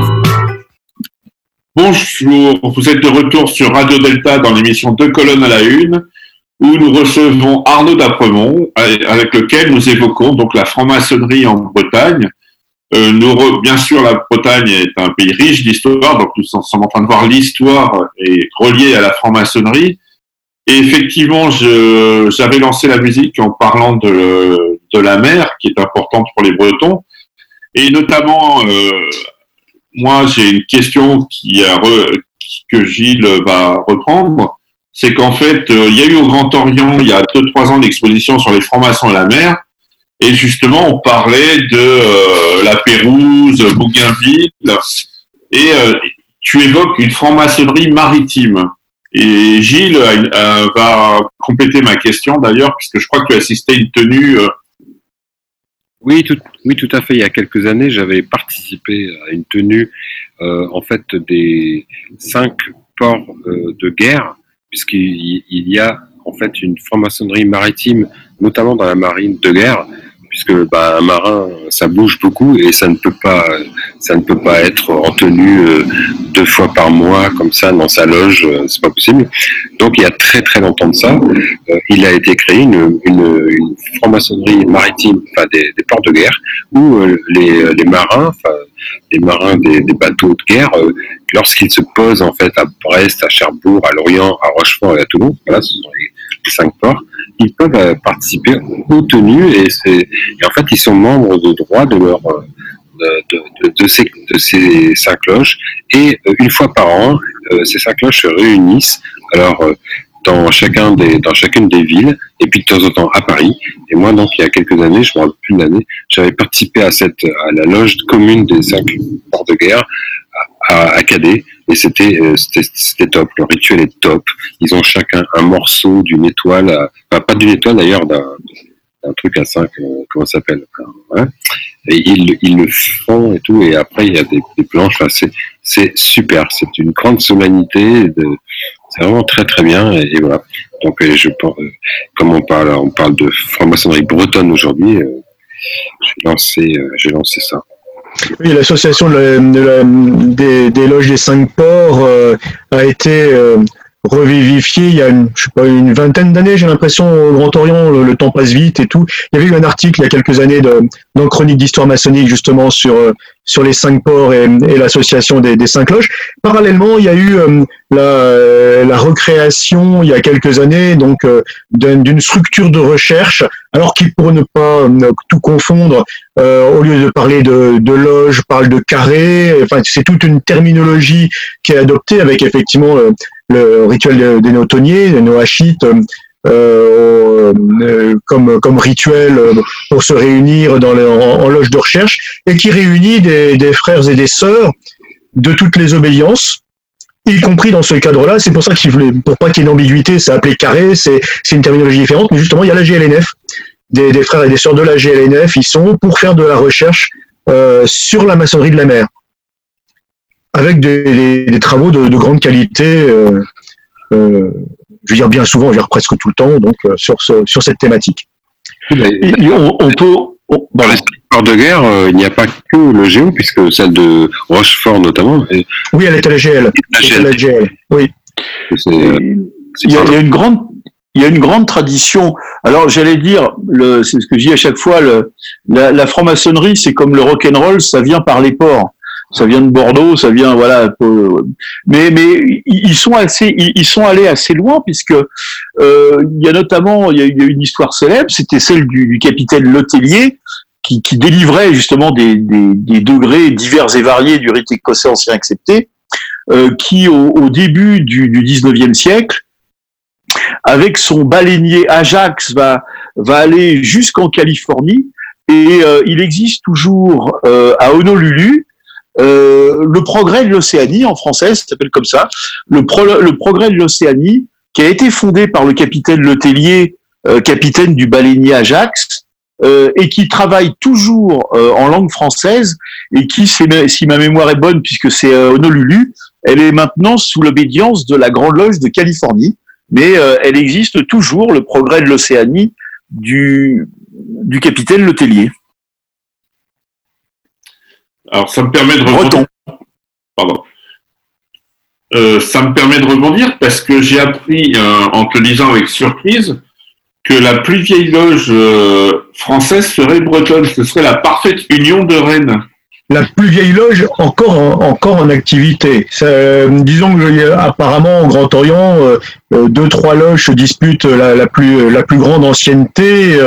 Daniel Kerjean justement situé de, de avait tendance à dire que c'était sans doute euh, la, plus vieille, en, la situant vers 1745, 1748. Euh, c'est toujours euh, assez difficile de savoir quelle est la vraie, la vraie origine, mais ça se situe à cet endroit-là, à ce moment-là, et potentiellement la parfaite union parmi les loges existantes encore, hein, sinon c'est évidemment pas la, la plus ancienne, euh, mais c'est une, une, des plus anciennes de toute façon.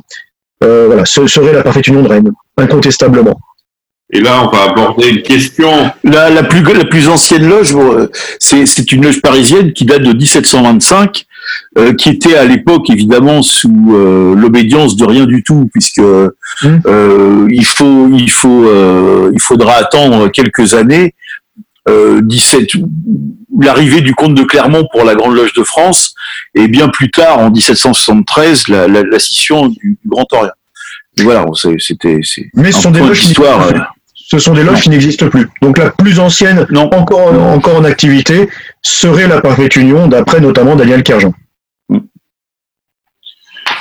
D'accord. Et là, on va aborder. Alors, euh, je me demande s'il n'y en a pas une quand même du côté de Bordeaux qui est assez vieille aussi. Ben, l'anglaise, l'anglaise, mais logiquement, est, est pas forcément justement euh, plus vieille que. que, ouais, c'est l'anglaise de Bordeaux, visiblement. Mm, mm, mm. Alors, on va aborder une question. Et la française. Je sens que d'ailleurs, il est habillé comme un druide. Je sens que Jean-Laurent a envie d'aborder la question des druides et on va, on va la ouais. à travers justement peut-être c'est celui alors qui a conçu le drapeau breton, euh, le Buenadu, euh, c'est euh, Morvan Marshall. Exactement. Qui était franc-maçon. Qui était franc-maçon du Grand Orient. Et donc, il aurait en, à la fois, il aurait, en créant ce drapeau, il aurait euh, repris des symboles bretons, mais aussi des symboles maçonniques. Oui, absolument. Hein, Morvan de Marshall, qui était donc de, de la loge Volnay à Laval, puisqu'à l'époque, ouais bon, jusqu'à une date assez récente, hein, euh, euh, il n'y avait pas forcément beaucoup de, de, loges encore euh, en Bretagne. Hein, ça c'est clair qu'après, au lendemain de la Révolution française, il y avait beaucoup moins de loges. Donc lui appartenait à la loge Volnay. Celle de Marius Lepage. Exactement, exactement. Celle de Marius Lepage, puisque justement Marius Lepage va être son véné, justement va le, va le défendre, puisque dans une, dans une période un peu compliquée, on a même pu un temps euh, accuser Morvan de Marshall à la, à la libération euh, de... Euh, bah, il a été condamné pour indignité nationale, mais grâce au, au témoignage justement de Marius Lepage, il a pu euh, être innocenté puisqu'à l'époque il avait été accusé euh, pour appartenance au, RNP et, euh, Marius Lepage est, est intervenu. Le, sa déclaration, sa déposition est, est, conservée aux archives. Je, cite, hein, je cite la cote notamment dans dans, dans l'ouvrage que s'il avait investi le RNP, dont on savait quand même il y avait un certain nombre de maçons, qu'on le veuille ou non, euh, au sein du RNP. Alors pour nos auditeurs, toujours, le, RNP est le Rassemblement, National, Populaire, qui était le parti de Marcel Béat. Voilà, exactement. Et, euh, et Morvan de Marshall, donc en, en 23, 26, qui est architecte, appartenant à ce qu'on va appeler le, mouvement breton, euh, a eu a quoi a voulu concevoir un, drapeau. Euh, alors souvent, quand on lit les histoires du Gwenadu, hein, ça s'appelle Gwenadu en breton, Gwenadu blanc et noir, euh, parce que c'est les couleurs du drapeau breton, comme, on le sait aujourd'hui. donc, qui date de cette époque, hein, et pas plus vieux que, que, que cette époque. Alors on se pose la question est-ce qu'il avait l'inspiration du drapeau grec, du drapeau américain? Il y a plein de, il y a plein de filiations les couleurs noires et blanches étaient les couleurs de Rennes. Si, parce que finalement, les blasons, il n'y a pas d'autres, d'autres véritablement couleurs. C'est vrai qu'il y avait le drapeau ancien, qui était le drapeau, je dirais, ce qu'on appelle la bannière de combat, qu'on appelle le croise-du, qui représentait euh, aussi euh, des, couleurs noires et blanches, mais fondamentalement, ce n'était pas forcément les couleurs noires et blanches, et surtout tel que c'est, tel que c'est conçu. Dans son esprit, par rapport au nombre, au nombre de bandes, au nombre de neufs, c'est vrai que c'est aussi les pays bretons, mais les pays bretons, on peut aussi les, réorganiser de manière différente. Donc, il y avait une symbolique qu'il avait envie de, mettre par rapport au neuf, par rapport à un certain nombre de, symboles euh, qu'il a amené dedans. Quand on lit la littérature, notamment dans le symbolisme de Marcel de Marius Lepage, dont il était aussi le, secrétaire, et, euh, et d'autres ouvrages de la littérature druidique, puisqu'il animait quand même euh, des mouvements druidiques importants, il a laissé des textes il a laissé des textes assez clairs sur euh, son inspiration. Et même si c'était pas l'inspiration principale, le fait qu'on puisse y retrouver une dimension maçonnique claire, et c'était vraiment son engagement aussi important, ça le satisfaisait beaucoup. C'est toujours ça qui est intéressant quand il y a de multiples lectures, et ça lui convenait très bien de ce point de vue-là donc Morvan de Marshall. Ce qui est aussi intéressant par rapport à, la maçonnerie, alors on, pourrait pas retracer parce que rien que ça, ça pourrait euh, alimenter euh, presque une émission. C'est euh, ce que j'ai appelé dans, l'ouvrage le rêve récurrent d'une grande loge de Bretagne, qui commence dès le XVIIIe siècle. Parce que dès le XVIIIe siècle, un des grands personnages, Bernard Mangouritz, qui était un des grands euh, personnages qui va être un peu à la base de l'Académie celtique, enfin toute une maçonnerie aussi parisienne après la Révolution française, qui va être aussi responsable du, rituel spécifique de la parfaite union justement euh, à, Rennes, avait déjà ce, rêve d'une grande loge de Bretagne, notamment à la fin du XVIIIe siècle, au moment où, naît dans les, dans les années 1770 euh, le Grand Orient, faut bien se représenter ce qu'étaient à l'époque les relations. Et on le voit bien quand on lit les livres d'architecture, notamment de justement de la Parfaite Union en ces années-là. Euh, on se réunissait très peu, très peu souvent. Et un déplacement à Paris, c'était six mois. C'était six mois. On a un émissaire qui part à Paris et qui revient six mois plus tard avec la réponse éventuellement de Paris. Il y avait des choses qui ne plaisaient pas nécessairement dans les quelques loges de, Bretagne, avec toujours, de toute façon, cette forme de, de, suspicion de d'une certaine bourgeoisie, d'une certaine petite noblesse bretonne vis-à-vis de, de Paris. Donc il y avait le rêve déjà de faire une grande loge de Bretagne qu'ils ont essayé de, faire avec euh, un rituel. Eh bien, Morvan de Marshall va refaire la même chose, va essayer de recréer une forme de grande loge de Bretagne, et ça recommencera aussi avec d'autres maçons dans les années 60, et ainsi de suite. C'est euh, arrivé assez, assez fréquemment. Bah, d'ailleurs, euh, je me suis posé la question parce qu'il y a quand même un des maçons les plus connus au monde, Benjamin Franklin. Quand il débarque en France, c'est au Port Doré. Oui, exactement. Et je me demande, est-ce qu'il a eu des connexions avant d'arriver à Paris ou est-ce qu'il est parti à Paris directement? Normalement, il n'est pas resté. Hein. Non, il n'est pas resté. C'était vraiment les, les ports d'arrivée euh, et il n'y est pas resté.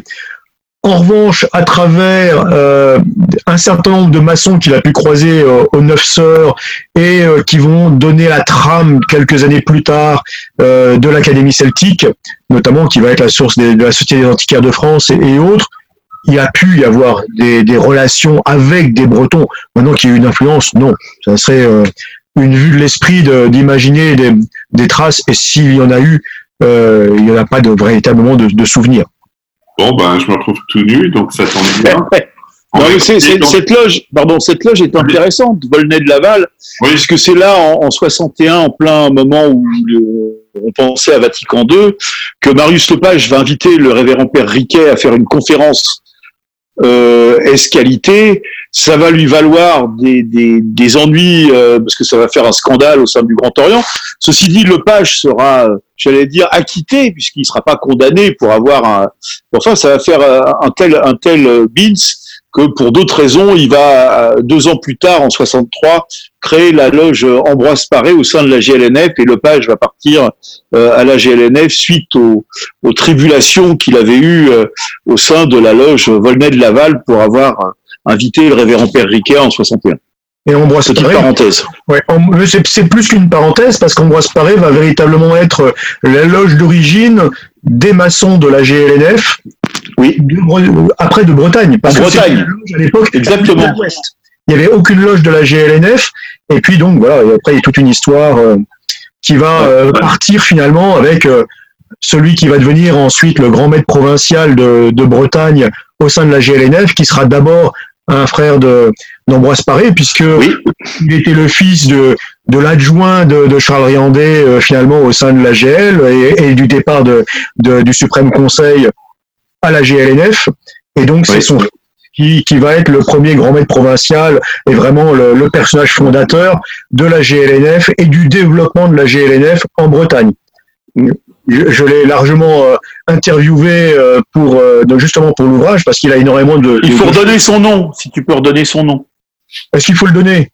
Ouais, oui. Je, ne le donnais pas dans, dans, l'ouvrage. D'accord, d'accord. Très lui, bien. Lui m'avait donné son accord, mais comme j'étais parti du principe que je ne mettais que des initiales, j'ai mis, euh, j'ai mis effectivement euh, JCD. Les initiales sont JCD. Bon, maintenant, euh, je, je, me suis, je me suis donné cette règle quand même, donner des, des initiales, sauf bon l'ancienne grande maîtresse notamment du, droit humain qui m'a très gentiment accordé une préface bon elle est suffisamment connue pour qu'on puisse donner son nom euh, et comme elle avait donné la préface il n'y avait pas de, problème mais sinon je n'ai mis que des il y a que des initiales. D'accord. Pour les contemporains encore vivants. J'ai pas vu les initiales EP d'ailleurs dans ton livre donc on a évoqué la Bretagne terre de contraste et justement il y a un contraste qui est intéressant euh, ah, et après, on verra tout ce qui est symbole, druidisme. C'est en fait, c'est tu l'évoques, c'est comment concilier finalement la volonté de centralisation jacobine et l'universalisme maçonnique, qui sont déjà des contrastes entre eux, avec euh, justement cette terre catholique et, conservatrice. Alors, je fais juste une petite parenthèse. Pourquoi il n'y a pas beaucoup de protestants en Bretagne d'ailleurs? Ah, si, si, si, si, si, il y a une communauté protestante euh, très importante, euh, notamment en Côte d'Armor. Euh, alors forcément, historiquement, on va plus parler des, catholiques qui vont souvent être plus, plus visibles, mais il y a une forte communauté protestante dont on a beaucoup parlé, notamment et dont on parle beaucoup au sein de la résistance pendant la Seconde Guerre mondiale, parce que beaucoup de ces protestants ont, accueilli des juifs, ont accueilli, ont été, euh, se sont investis dans dans euh, dans la résistance. Donc non non non, il y a une communauté protestante très très importante. Et quand on descend, euh, et on le sait bien, c'est comme par rapport à, à, La Rochelle et autres, puis on descend vers Nantes, et puis on va rencontrer des, des protestants aussi. Donc non non non, il y a une communauté assez assez importante. Mais là, ça serait évoquer le thème de la religion en Bretagne qui en soi est quelque chose d'assez contrasté. Par exemple, il y a une communauté aujourd'hui bouddhique euh, très importante, autour notamment du monastère de Plouré. Enfin voilà, il y a, y a une acceptation du fait religieux. Le, je, je, crois que le, le, breton est en revanche profondément religieux, profondément euh, spirituel. Après, on met derrière cette euh, connotation ce qu'on veut mais euh, c'est plutôt ça qui va le caractériser. Et, euh, et, souvent, dans une lecture un peu rapide, on voit le breton qui a un discours spirituel et on met l'étiquette catholique automatiquement sur la plupart des auteurs. Mais en, ou des auteurs ou des, ou des individus. Mais en réalité, non. Il y a, une dimension véritablement spirituelle, mais avec une forte communauté euh, protestante. Ben, disons que la vision qu'on a, c'est notamment quand on se va vers Saint-Colomban à Carnac, il y a le, il y a la route, il y a le carrefour des émigrés, donc on pense tout de suite aux émigrés qui sont arrivés. Donc c'est pour ça qu'on a une vision assez catholique, catholique de la, de la Bretagne.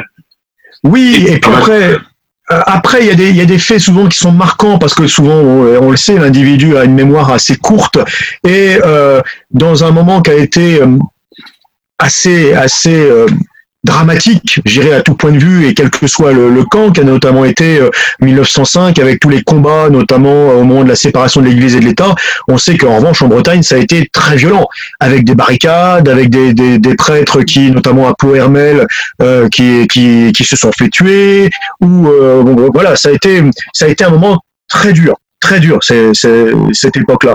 Donc forcément, ça a marqué les esprits. Et quelle était l'influence de la maçonnerie? Est-ce qu'il était bien vu d'être maçon à cette époque? Non, non, à l'époque, c'est pas tant que c'était c'était mal vu, c'était surtout complètement, euh, euh, disons, en Bretagne. Anachronique. Non, pas non plus, pas non plus anachronique, parce que justement, euh, la maçonnerie a été très très bien vue, mais là on pourrait passer encore beaucoup de temps euh, sur le XVIIIe siècle en Bretagne où la maçonnerie était très bien vue. Vous lisez des ouvrages sur la Révolution française, on va vous dire que les cahiers de doléances, je pense à celui de Kerfintin. Euh, Il évoque d'ailleurs les États généraux, les députés bretons des États généraux. Étaient des modèles, étaient des modèles. Et les députés bretons, justement, on va dire dans les trois premiers mois de 1789, hein, mai à août en gros, étaient en pointe on pense à Le Chapelier, euh. Juinet, le Gwen de Kerangal, qui, euh, présidait la, Constituante, euh, qui présidait le Club Breton, le Club Breton qui deviendra le Club des Jacobins, mais après la fameuse nuit de, l'abolition des privilèges. Et dit très rapidement, euh, ils étaient moteurs à ce moment-là, toujours dans cet esprit de ce qui s'était passé en 1675, donc la fameuse révolte des bonnets rouges, et avec une forme de rancœur contre la noblesse française, avec quelques faits. Euh, on pense peut-être au film de que, la fête commence de Bertrand Terrier. Oui, avec euh, Marielle euh, dans le rôle. Il y a eu un certain nombre de révoltes possibles et ils arrivaient avec cette rancœur. Et donc ils avaient été mandatés avec des cahiers de doléances très structurés, faits par des maçons, ce qui était très bien vu en Bretagne à l'époque. Euh, ils arrivent donc à, à, Paris, à Versailles plus, plus précisément, pour quelque part faire rendre gorge à une certaine noblesse française euh, en leur faisant abolir les privilèges. Seulement, ils vont être tellement bons dans la harangue et dans l'abolition des privilèges qu'au 3 août 1789, ils sont dans le club breton, donc juste en face de, la salle des Jeux de Paume de Versailles où ils se réunissaient pour l'Assemblée constituante. Ils vont dans l'esprit de l'abolition des privilèges tels que les cahiers de doléances le demandaient. Ils partent tous à la constituante. Et, fameuse nuit du 4 août, là, on abolit tous les privilèges, y compris les privilèges euh, des États provinciaux, donc des États de Bretagne. Et là, là, ça va tout changer, parce qu'ils vont revenir. Donc le fameux traité de 1532 d'union de la Bretagne à la France s'abolit. Ça veut dire que des impôts qui ne pouvaient pas être prélevés en Bretagne vont commencer à être prélevés dans une région qui depuis un siècle commençait vraiment à crever de faim, faut dire les choses telles qu'elles sont. Plus grave encore quelque part, pour la première fois, alors que le traité de 1532 l'empêchait, des Bretons vont pouvoir se battre, enfin vont devoir se battre pour la France, ce qui n'était pas possible euh, avant. Donc, première conscription de l'an 2, des Bretons partent pour se battre pour la France, et on dit qu'aucun ne revient au pays. Par l'après des guerres de 1870, 1814, qui ont été aussi des, des, grandes boucheries pour, euh, pour les, les Bretons. Et là, traumatisme. Pour la première fois, des Bretons vont se battre pour la, pour la France et ils ne reviennent pas au pays. Euh, ce qui fait que tout de suite après va apparaître une chouannerie, une chouannerie bretonne, mais qui a la différence de la chouannerie vendéenne. Même là, si encore une fois on va caricaturer, on va le dire de rapidement, mais on a une chouannerie du peuple avec des cadoudales, avec des guillemots, le roi de Bignan, qui était un agriculteur de, de, de, de Bignan. Pas une chouannerie idéologique, pas une chouannerie républicaine ou anarchiste. Non, une chouannerie de gens qui souffrent, qui se posent pas ce genre de questions. Et si on n'a pas cette vision, on comprend pas forcément les éléments. Et la, la, population savait à la limite qu'ils étaient maçons, parce que la maçonnerie à l'époque, encore une fois, remettre les choses dans leur contexte, c'est une chose, on en parle beaucoup, du fait de remettre dans le contexte historique. La chouannerie de l'époque, la, la, maçonnerie de l'époque n'était pas forcément la même. Euh, donc, euh, il faut il faut rappeler juste pour bien faire comprendre que si la maçonnerie est condamnée dès 1736 par euh, l'Église catholique, apostolique et romaine. Euh, le, fait que les, les, les, bulles papales ne soient pas applicables en France du fait du gallicanisme et qu'il fallait que les parlements, euh, y compris le Parlement de Bretagne d'ailleurs, enfin que les parlements, que les parlements euh, ratifient les bulles pour qu'elles soient, qu'elles aient force de loi. Aucun parlement ne ratifiait les bulles papales contre la franc-maçonnerie, donc la franc-maçonnerie était permise, entre guillemets, euh, et, compatible avec l'Église catholique française gallicane. Et, d'ailleurs, en Bretagne, il y avait une maçonnerie de monastères. C'est-à-dire qu'il y avait, des, il y avait des, loges dans les monastères, donc c'était pas incompatible. Et c'est seulement quand Napoléon Bonaparte, en 1801, va faire le concordat avec le pape, que là, les, catholiques vont sortir, puisque euh, les, bulles papales et l'interdiction de la double appartenance entre le, catholicisme et la franc-maçonnerie euh, va avoir force de loi. Mais là, on, est même à la Révolution, on est avant 1801.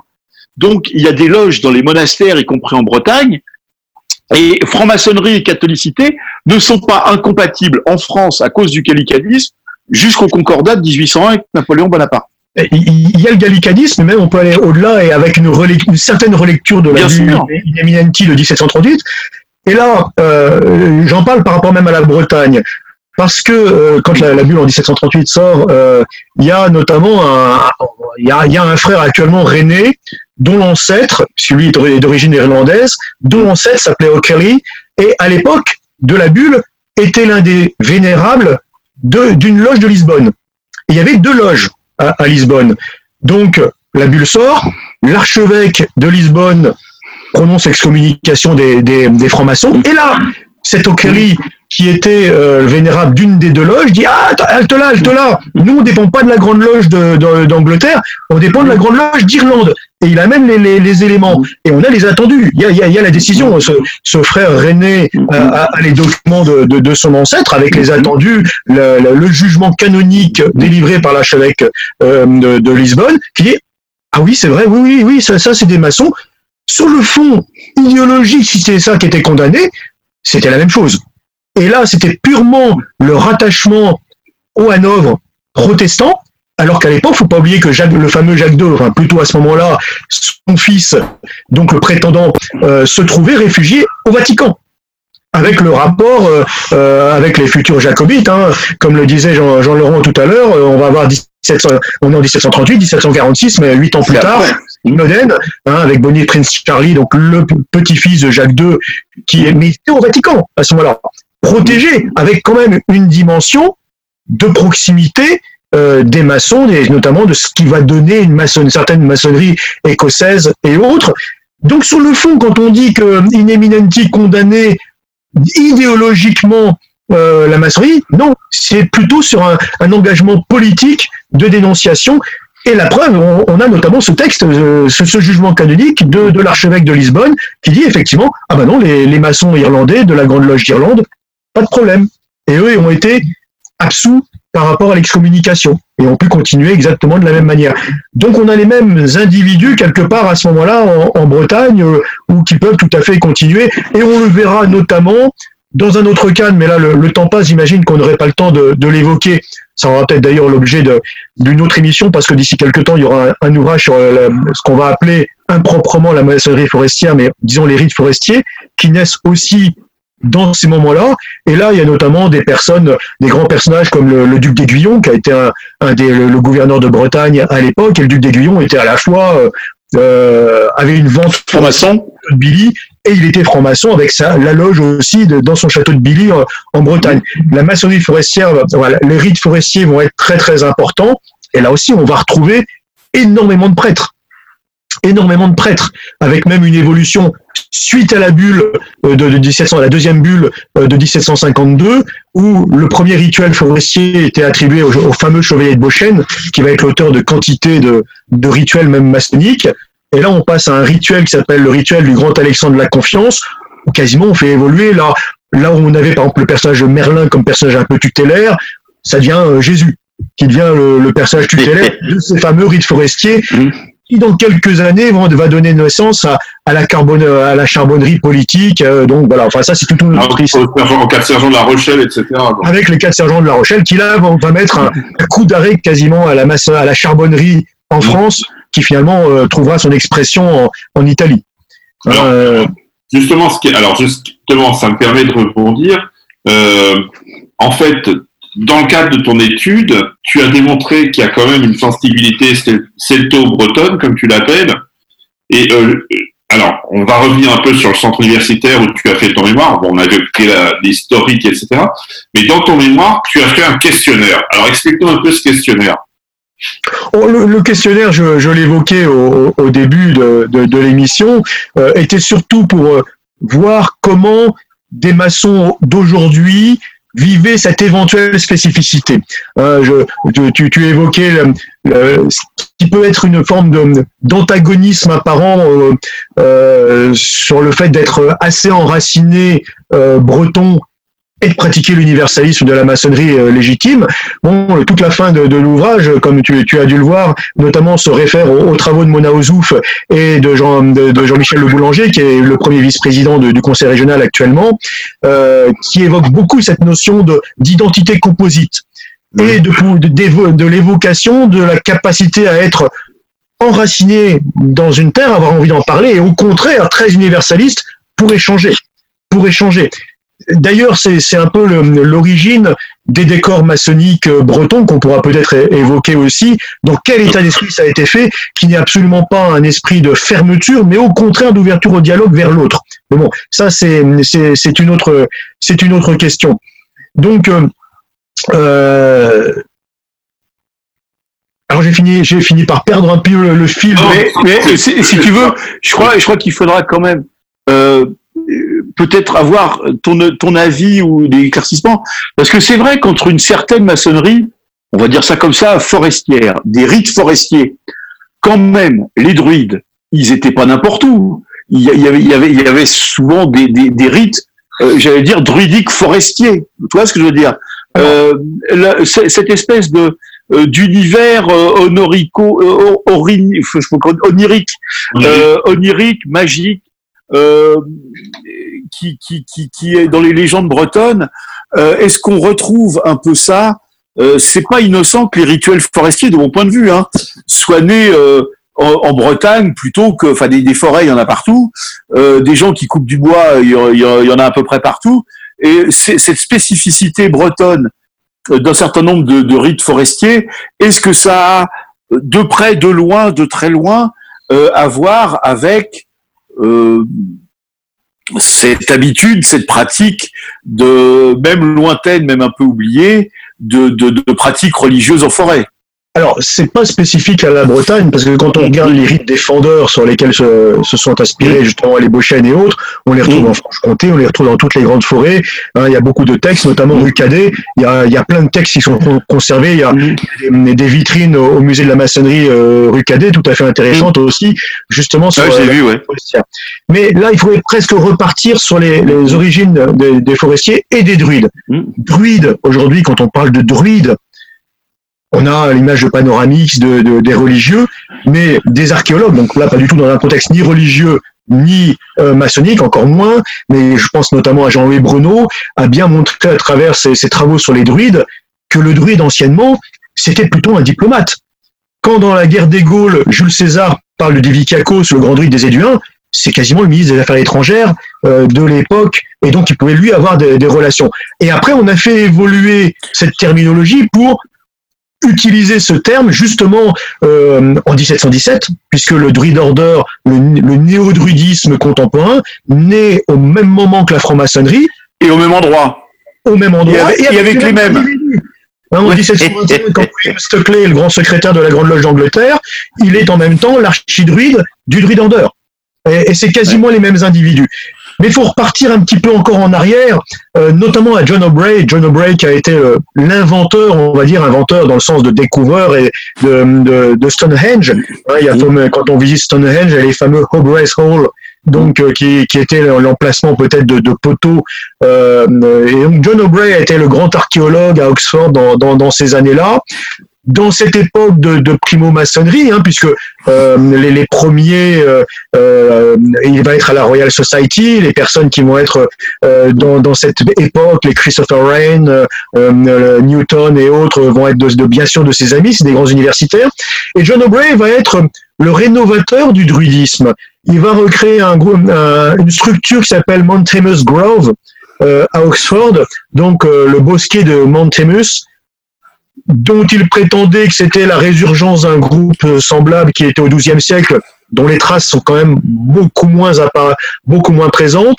Mais il faut se dire que à cette époque-là, de manière assez discrète, c'était une façon euh, d'être de, de, de s'élever contre l'autocratisme religieux, notamment du Vatican, et voilà, on se, on se rattachait aux sources aux grandes origines, et donc il recrée quelque chose qui va être le druidisme. un des principaux élèves de John O'Brien va être notamment John Toland, et John Toland va être le créateur du Druid Order, donc euh, en 1717 euh, à, à, Londres. Et, on a, et grand franc-maçon par ailleurs.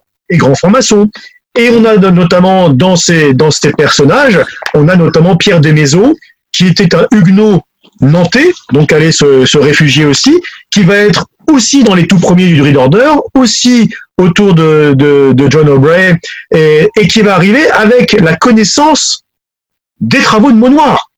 Parce que on est dans les mêmes périodes. Monoir en, meurt en 1683, on est dans les mêmes périodes.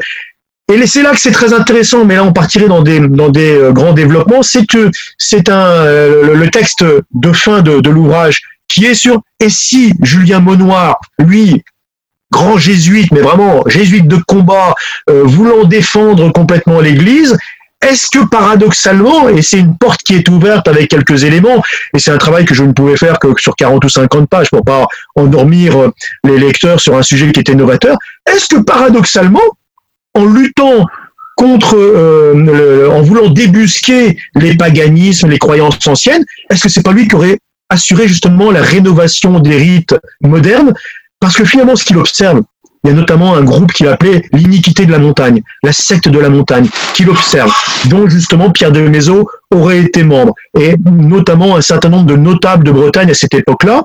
Et il raconte dans ses textes euh, l'observation de cérémonies euh, de ce groupe. Et finalement, on y retrouve la structure de ce que vont être les rituels maçonniques, les rituels euh, druidiques, les rituels forestiers dans très peu de temps. Alors, est-ce qu'il a réellement observé ça? Peut-être, il est le seul à témoigner de cette chose-là. Ce qui est sûr, c'est que les premiers, je pense notamment à John Nobray, je pense à un certain nombre de, ces personnes, avaient connaissance des travaux de Monoir. Donc, ils ont très bien pu s'en inspirer. Et en tout cas, les rénovateurs actuels des forestiers et des, druides en parlent. Alors, qu'est-ce que c'est que les forestiers? Les forestiers, quasiment, n'existent pas en Angleterre. Les francs jardiniers ou d'autres, c'est une autre structure. Ce qu'on va appeler Forester et autres, c'est aussi une autre structure. Le druidisme actuel, c'est du néo-druidisme. Ou alors, si on devait parler d'une religiosité ancienne, on devrait parler d'une tradition celtique, d'une religiosité ancienne celtique. Il n'y a pas de trace. La structure du néo-druidisme actuel naît de ces époques-là, de John O'Brien avec une inspiration possible de mot noir ou autre. Mais enfin, en tout cas, c'est cette époque-là. Et après John Toland avec euh, son panthéisticon et, et, autres. Arnaud? Oui. Oui, pardon, excuse-moi de te couper, mais euh, tu, tu, tu, parles du néo-druidisme, tu parles beaucoup du druidisme, et euh, il y a forcément une forêt en Bretagne qui est associée au druidisme, qui est Brocéliande. alors pour son côté justement, on va dire mystique, on l'a beaucoup, on l'a beaucoup encensé, on l'a beaucoup entendu en tout cas. Est-ce que est-ce que par hasard, euh, Brocéliande euh, serait une forêt euh, qui pourrait être, euh, on va dire, une forêt qui a pu accueillir des rites forestiers, voire des ateliers maçonniques? Est-ce que toi, tu as des informations là-dessus? Est-ce que tu as pu avoir des infos là-dessus, en tout cas? Brocéliande, aujourd'hui, qui est la forêt de Pimpon, telle qu'on la visite, c'est une forêt mythique il y, a du, il y a autant de débats sur la, la, la localisation de Brocéliande qu'il peut y en avoir sur Alésia ou sur d'autres endroits. Bon, euh, il faut déjà se représenter qu'à l'époque, c'était une forêt qui recouvrait tout hein, en, Bretagne. Donc, euh, la forêt de Brocéliande, ça c'est autre chose. Juste ce que je voulais quand même dire, et après je vais revenir sur cette question-là qui est intéressante, c'est qu'en gros, sur le néo-druidisme moderne, il y a trois filiations, il y a trois origines. Il y a la filiation de John Toland, donc du Reader Order en 1717. Puis à la fin du XVIIIe siècle, on va avoir euh, Henry Hurl, qui va créer une forme de maçonnerie qu'on va dire mutualiste aujourd'hui. Et puis on a la, filiation de Yolo Morganog, euh, qui va être une filiation plutôt galloise, plutôt culturelle. C'est là, par exemple, à cette, à cette filiation autour de la Gorsaise, donc euh, que euh, on a, euh, ben, on va dire, l'archevêque de Canterbury qui est membre de cette Gorsaise c'est vraiment culturel. Bien évidemment, l'archevêque de Canterbury n'est pas un druide païen, même s'il appartient à un mouvement druidique, mais un mouvement druidique Et le mouvement druidique, essentiellement en Bretagne, celui qui va créer ce qu'on évoquait tout à l'heure, le brogose autour de Taliger Frénou, en fait, est allé à un, un Fode, donc la grande assemblée annuelle, euh, qui est une joute politique, une joute poétique, poétique, culturelle, euh, au Pays Galles, vont trouver ça hyper sympathique, va les rattacher à leurs racines et va ramener la Gorsaise de Bretagne, va créer la Gorsaise de Bretagne, mais qui s'inscrit dans cette lignée de Liolo Morganog. Et quelque part, la lignée de John Toland avait disparu. Mais en fait, la jeune lignée de John Toland, elle était où? Elle a été justement à travers le chevalier de Beauchesne, à travers ce qu'a ramené Beauchesne, c'est-à-dire les rites forestiers sur le territoire français, où il ne pouvait pas l'appeler de manière druidisme, parce que druidisme, justement à cause du gallicanisme qu'évoquait Jean-Laurent tout à l'heure et tout, c'était pas possible de, de, parler de druidisme en France à cette époque-là. Donc ils ont appelé ça les rites forestiers rite de Fandor, il y a eu plusieurs noms et autres. Mais donc la lignée de Tolen, quand on voit les, traces, il n'y a pas beaucoup de traces, hein, honnêtement, pour trouver des, traces d'un rituel de ce qu'il pouvait faire à l'époque, c'était assurément, puisque Beauchesne a connu et Beauchesne a fréquenté tous ces univers-là, cette lignée-là. Et donc, je passerai rapidement, mais euh, il y a eu une maçonnerie forestière très puissante, parce que notamment, j'évoquais le duc d'Aiguillon, mais notamment quand on évoquait aussi les quatre sergents de La Rochelle et le marquis de Lafayette, qui n'a dû quasiment à échapper au châtiment euh, qu'ont subi les quatre sergents de La Rochelle qu'en fait il était Lafayette, euh, héros de la Révolution française et héros de la Révolution américaine, parce que sinon il était le grand maître de la, de la maçonnerie forestière.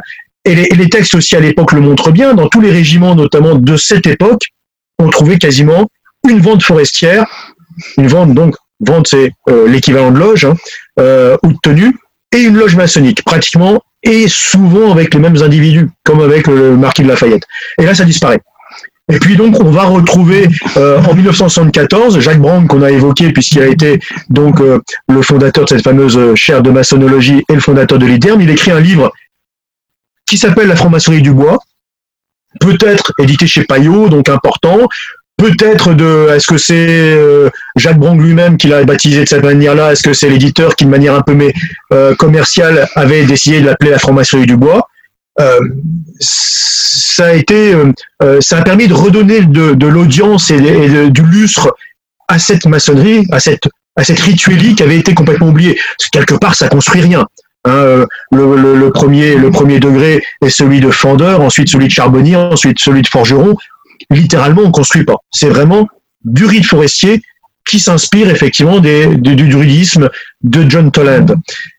Et en 74, bon, il, fait un travail, la formation du bois, qui raconte cette, cette, cette maçonnerie, cette rituelie, mais il n'y avait plus du tout de rite forestier quelque part, nulle part. Et des maçons se sont dit ah tiens ça serait intéressant de de, de, redonner euh, naissance à cette à cette rituelie et ça va être notamment à l'initiative de euh, Régis Blanchet, qui a été un maçon important, qui avait fait les, éditions du Prieuré, euh, voilà, qui, est défunt depuis, qui est passé à l'Orient éternel depuis un bon bout de temps, avec Gwenan Le Squozet, qui était le grand druide de la Gorcesse de Bretagne. Et ils se sont dit, tiens, on va faire renaître la maçonnerie forestière. Ils ont lancé cela à une Samhain, donc au 1er novembre 93, en se disant, on, fait un appel hein, dans, la tradition druidique ou forestière, il y a des appels. Quand il y a eu la création du Druid Order à l'équinoxe d'automne 1717, euh, hein, donc euh, quelques mois après la, naissance de la maçonnerie. En réalité, l'appel avait été fait sur euh, un, mois, un an plus un jour plus tôt, donc à l'équinoxe de printemps 1716 pour créer le druide order. Donc là, ils, donnent un appel à créer euh, la maçonnerie forestière, enfin voilà, la rituelie forestière, trois ans et un jour plus tard, donc en 96. En 96, ils s'étaient déjà fâchés, comme ça arrive de temps en temps. Donc il y avait déjà deux tendances forestières depuis, mais qui s'est bien créé en Bretagne. Et aujourd'hui, il est clair que parmi euh, la maçonnerie forestière, qui commence à avoir une audience de plus en plus large. L'endroit où il y a le plus de ventes forestières aujourd'hui, c'est clairement en Bretagne. Mais je dirais que, parce que ça correspond à, cet esprit, à cet esprit euh, de, la maçonnerie et de la Bretagne.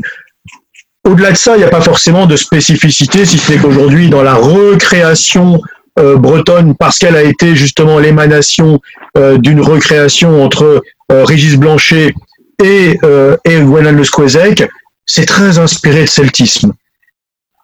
Notamment euh, euh, les ventes forestières aujourd'hui, quand on les fréquente, euh, c'est aux quatre grandes fêtes celtiques. Hein, donc le 1er novembre, 1er février, 1er août et, et 1er mai, ce qu'on vient d'avoir. Donc il y a cette imprégnation, mais historiquement, les réunions forestières, ça se faisait exactement au même rythme qu'une qu'une loge qu'une loge maçonnique euh, ordinaire. Voilà, c'est, dans le temps, ça peut évoluer. C'est en train de vraiment se développer en Bretagne, ça assurément. Alors, il faut peut-être pour, nos auditeurs aussi, parce que ça fait plusieurs fois que, que notre invité parle des quatre sergents de La Rochelle. Juste pour pour pour, pour euh, euh, contextualiser qui sont les quatre sergents de La Rochelle, c'était quatre, je crois qu'ils étaient ils avoir entre 20 et 25 ans ou 20 et 26 ans, il faisait partie d'un régiment et au sein de ce régiment euh, qui va être muté du quartier latin à La Rochelle, ils vont créer une vente de charbonnerie, c'est-à-dire un centre euh, euh, d'agitation républicaine. Ils vont, ils vont essayer de, de ils vont, ils, le crient pas "Vive le roi", on est sous Charles X. Hein, en pleine restauration monarchique intense, ils vont être accusés d'avoir comploté contre la monarchie et ils seront exécutés en place de grève en 1822 voilà, pour pour pour en, en 20 secondes essayer de, de, de savoir qui sont ces quatre sergents de La Rochelle.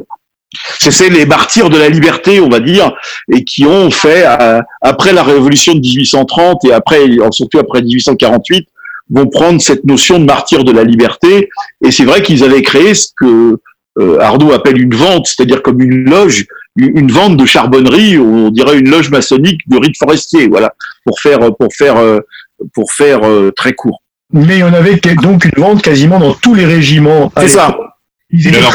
Et sur le point, c'est quasiment l'amorce de ce qui va être, de ce que vont être les, révolutions de 1830. Et leur chef était le marquis de Lafayette. C'est ça, c'est Lafayette. Oui, Quelque part, sont les seconds de Lafayette. En tout cas, vont être ceux qui vont être désignés comme bouc émissaire et vont être euh, condamnés pour, euh, pour cette raison-là. Et, et, là, c'est la fin. Et c'est une époque où, justement, cette maçonnerie, cette rituelie forestière, qui était assez imprégnée de, de véritable travail, on va dire, symbolique ou spiritualiste, à une époque où peut-être que la maçonnerie de la pierre euh, n'avait pas cette approche et que cette, euh, allez, appelons-la la maçonnerie du bois pour faire simple, euh, elle avait sans doute, mais a évolué justement après la bulle de 1752, euh, que l'on dit, et certains historiens, et notamment c'est le cas de Brang, par rapport à, cette bulle, qu'on disait avoir désigné d'abord, finalement condamné d'abord cette maçonnerie forestière, qui était, qui, était, qui était quand même relativement connue. Et il y a une évolution qui fait que ça va complètement se désacraliser au niveau symbolique, et ça va devenir finalement une maçonnerie, presque avant la lettre, excessivement politique, ce qu'elle n'était pas du tout à l'origine. Une maçonnerie très politique, en autocratique, luttant contre les autocratismes, qu'ils soient politiques ou religieux. Et on arrive à 1830. Il faut se rappeler, pour, pour que pour, poursuivre, en 1830, c'est Lafayette, euh, le même qui, était le patron des, des Jean de La Rochelle, qui va euh, à la fois mettre le drapeau tricolore et qui va installer Louis-Philippe d'Orléans euh, comme roi des Français. Enfin, c'est sous l'adoubement de Lafayette avec voilà et, qui va avec, avec Laura de Lafayette qui est celui qui a fait la Révolution américaine, etc., etc. Euh, qui va. Il faut pas oublier que Louis-Philippe d'Orléans, euh, roi des Français, est quand même le fils de Philippe d'Orléans, euh, régicide, et qui a été pendant de longues années le, grand maître du, Grand Orient de France. Donc voilà, il y a quand même cette filiation maçonnique, charbonnerie, républicain, monarchie révolutionnaire, enfin monarchie, j'allais dire constitutionnelle, parce que le projet en fait des Lafayette et autres en 1789 c'est pas de faire la République, c'est de créer une monarchie constitutionnelle à l'anglaise, ce que Lafayette va faire en 1830 avec euh, Louis-Philippe d'Orléans. J'ai une question auditeur qui vient de tomber, euh, qui revient un tout petit peu sur euh, la part druidisme, qui me dit, qui me dit que Robert Amblin a écrit un très bon livre sur le druidisme et il voudrait savoir ce que toi, Arnaud, tu en penses. Ce que je pense du livre de Robert Amblin ou ce que je pense du druidisme Ce que tu penses du livre de Robert Amblin, parce que le druidisme, je crois qu'on a bien compris ce que tu en pensais quand même globalement. Mais qu'est-ce que tu penses du, de l'ouvrage de Robert Amblin qui, a priori, ferait en tout cas partie des grandes références sur le druidisme? Est-ce qu'on a le droit à un joker de temps en temps? Non, je, vais pas prendre. Je, je, vais pas prendre de réponse. Non, non, non, non, non, non, justement, je, je, vais pas prendre de joker. Euh, Robert Amblin, Robert Amblin, on pourrait en parler à, plein de titres. Euh, il a eu une, une production littéraire assez touffue, comme on, comme on le sait. Il a eu une façon assez euh, romantique de réécrire un certain nombre aussi de, rituels. Je vais dire, sans aucun jugement, hein, vraiment qu'on entende dans, ma voix, je ne porte pas de jugement sur ce qu'a voulu faire Robert Amblin. Mais allez, je, vais dire que euh, le livre de Robert Amblin sur le druidisme est de nature comme une certaine littérature des, années 70-80. Euh, elle est, elle, est du même tonneau quelque part de, du Matin des magiciens de Powell Sébergier, en sachant que, alors je vais parler des veilleurs, ça donne envie d'eux.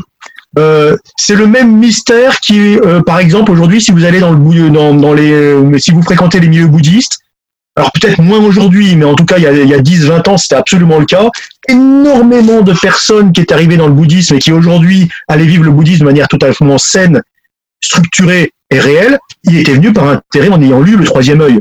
Le troisième œil, qui est une invention. C'était une mystification d'un plombier de Manchester Or, dès, euh, dès 1946, pratiquement deux ans après l'écriture, on savait que c'était un plombier de Manchester, qu'il n'avait jamais été lama euh, au, Tibet. Et pourtant, jusque dans les années 80, des personnes lisaient le, le, troisième œil et sont arrivées au bouddhisme à travers ça.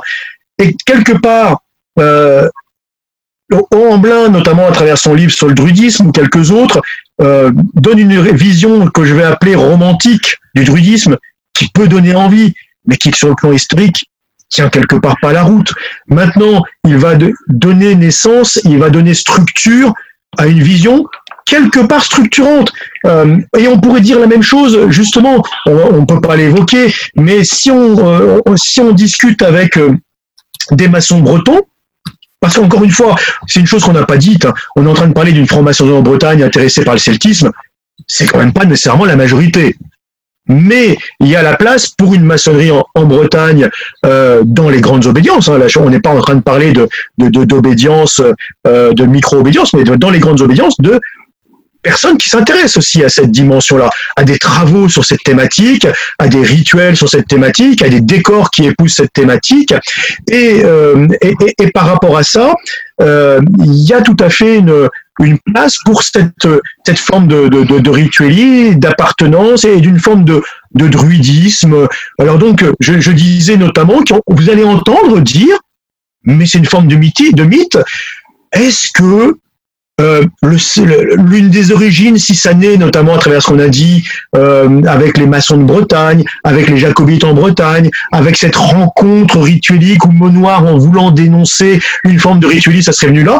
Est-ce que, par exemple, l'importance du marteau, qui finalement, dans un terme de spiritualité et de symbolisme, on va pas tellement le rencontrer dans d'autres spiritualités du monde, mais par exemple, ces maçons vont dire, il y a un terme qui désigne le marteau en vieux celtique et qui est unique au monde. Hein. Ailleurs, on va, ça va être les origines avec à, travers Hammer, à travers ce qui va donner euh, marteau, maillet et autres.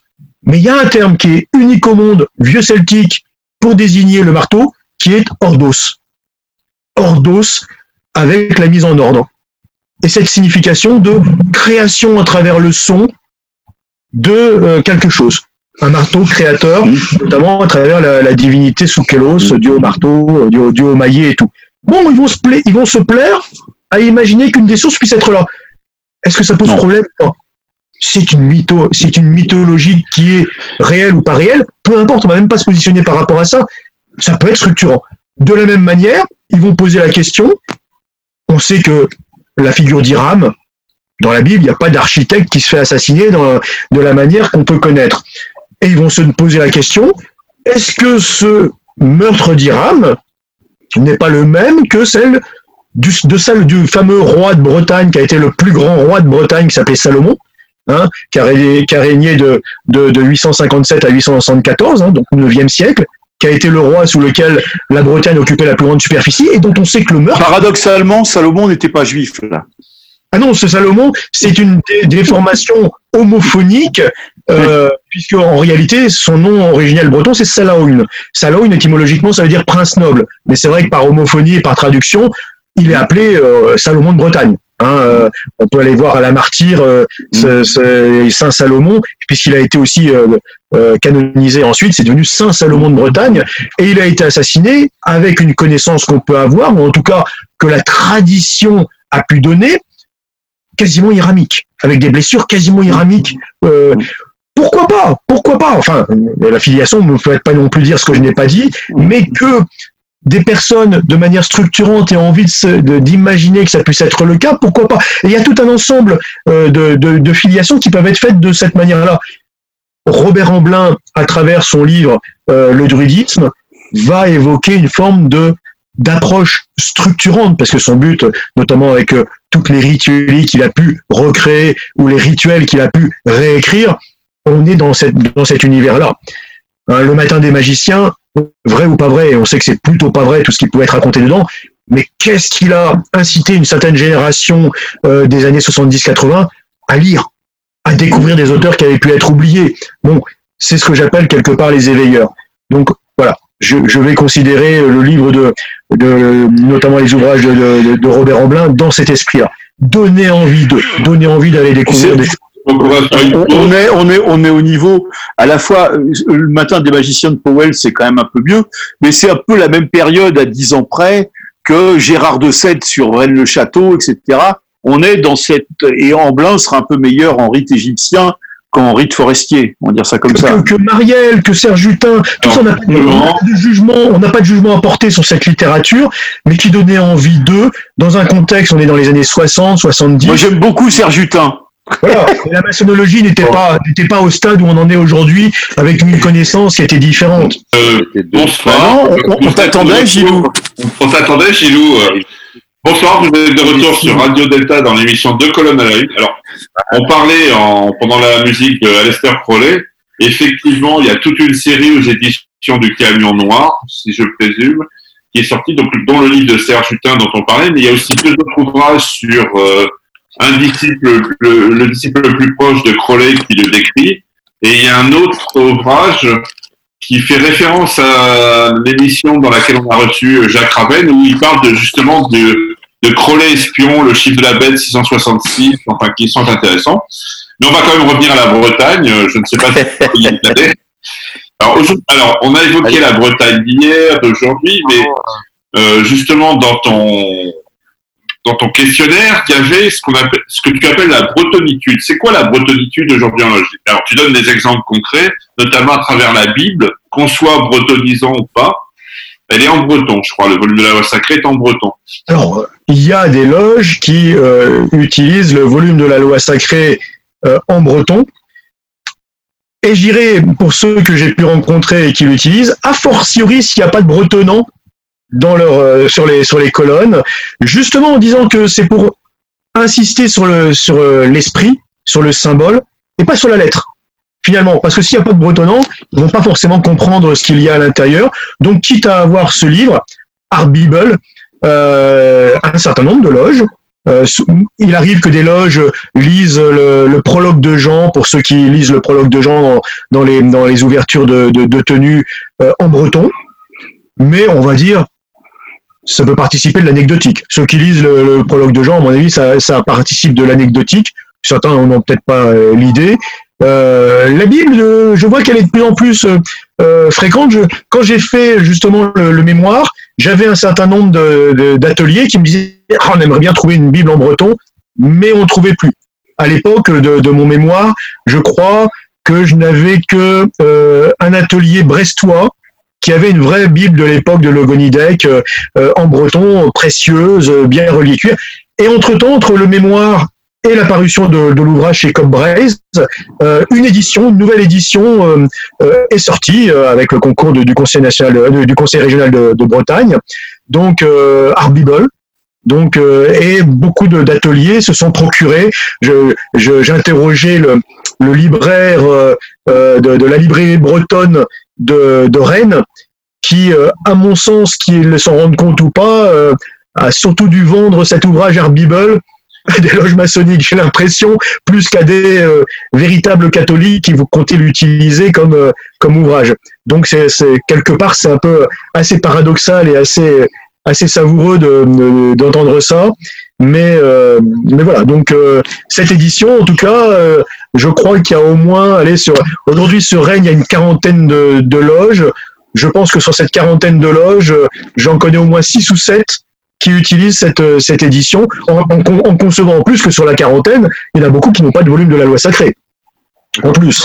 Il y a ça que je peux... aussi le, sur le bandeau de maître, une, une, enfin, c'est très symbolisé, euh, la fameuse hermine bretonne.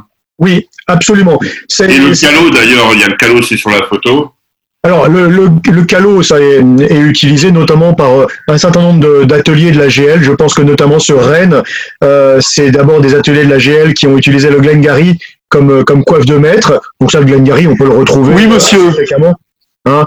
Et non seulement le Glengarry, et euh, le, le badge cap, donc euh, l'insigne qui est mis dessus, qui représente une hermine, euh, c'est est complètement trouvable dans le monde profane à la maison du kilt, pour pas faire de publicité, mais à la maison du kilt.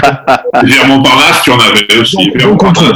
Après, après, il y a, une, un fournisseur de décors maçonniques sur, sur Rennes qui a été à l'initiative justement de ce décor euh, spécifiquement breton.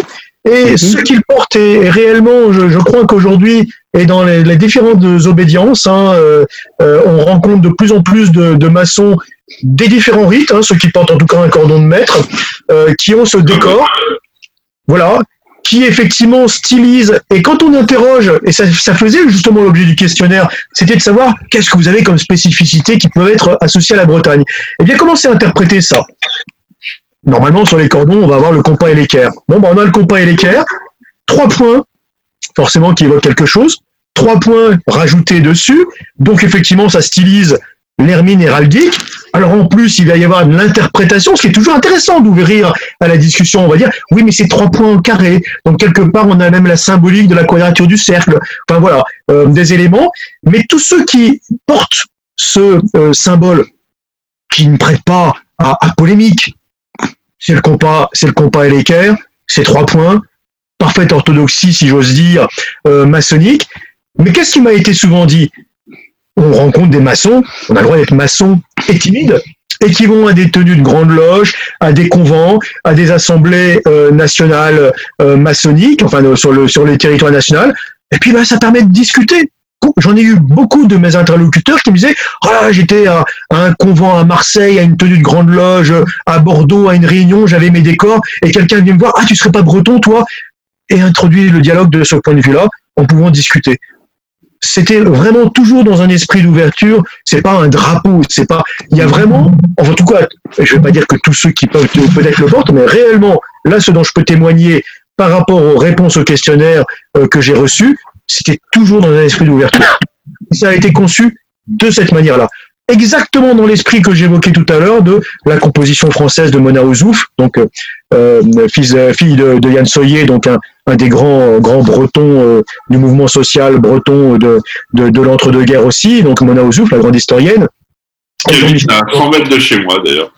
Jean-Michel Le Boulanger qui s'inscrit aussi dans cette notion de d'identité composite, hein, de composition française ou de composition bretonne, pour reprendre les travaux aussi de, de Jean-Michel Le Boulanger, qui est vraiment dans un esprit d'ouverture.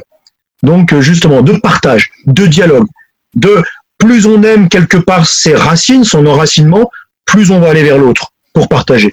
Alors malheureusement, l'heure tourne parce que c'est passionnant.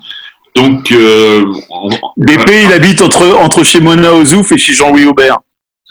et, d'autres. et donc, euh, en fait, euh, quelle est la. Pour conclure, on peut parler de la maçonnerie bretonne aujourd'hui. En fait, euh, au niveau des obédiences, euh, je pense qu'elle est représentée comme le reste de la France. Il y a toutes les obédiences. Est-ce que la maçonnerie d'aujourd'hui en Bretagne est bien vivante ou vivace même? Elle est extrêmement vivante. Elle n'est pas encore revenue au niveau de ce que pourraient être d'autres régions. Alors pourquoi je te, pardon, je t'interromps juste pourquoi je te pose la question? Parce qu'une fois, j'ai rencontré un frère à Carnac, j'avais le truc du gîte. Il m'a dit fais attention parce que c'est encore un sujet fragile. C'était il y a 10 ans. Alors, euh, euh, eh bien, vraiment, d'un temps à l'autre, ça a beaucoup évolué. Je, je, vois notamment dans les milieux strictement bretons, notamment d'érudits, euh, j'ai eu, je suis intervenu à l'Institut culturel de Bretagne, dans d'autres endroits, où réellement des vrais érudits, des historiens, des personnalités, je ne vais pas en citer, mais, mais je, je, je pourrais en citer, euh, on dit, mais finalement, ce sujet, je, on ne le connaissait pas du tout.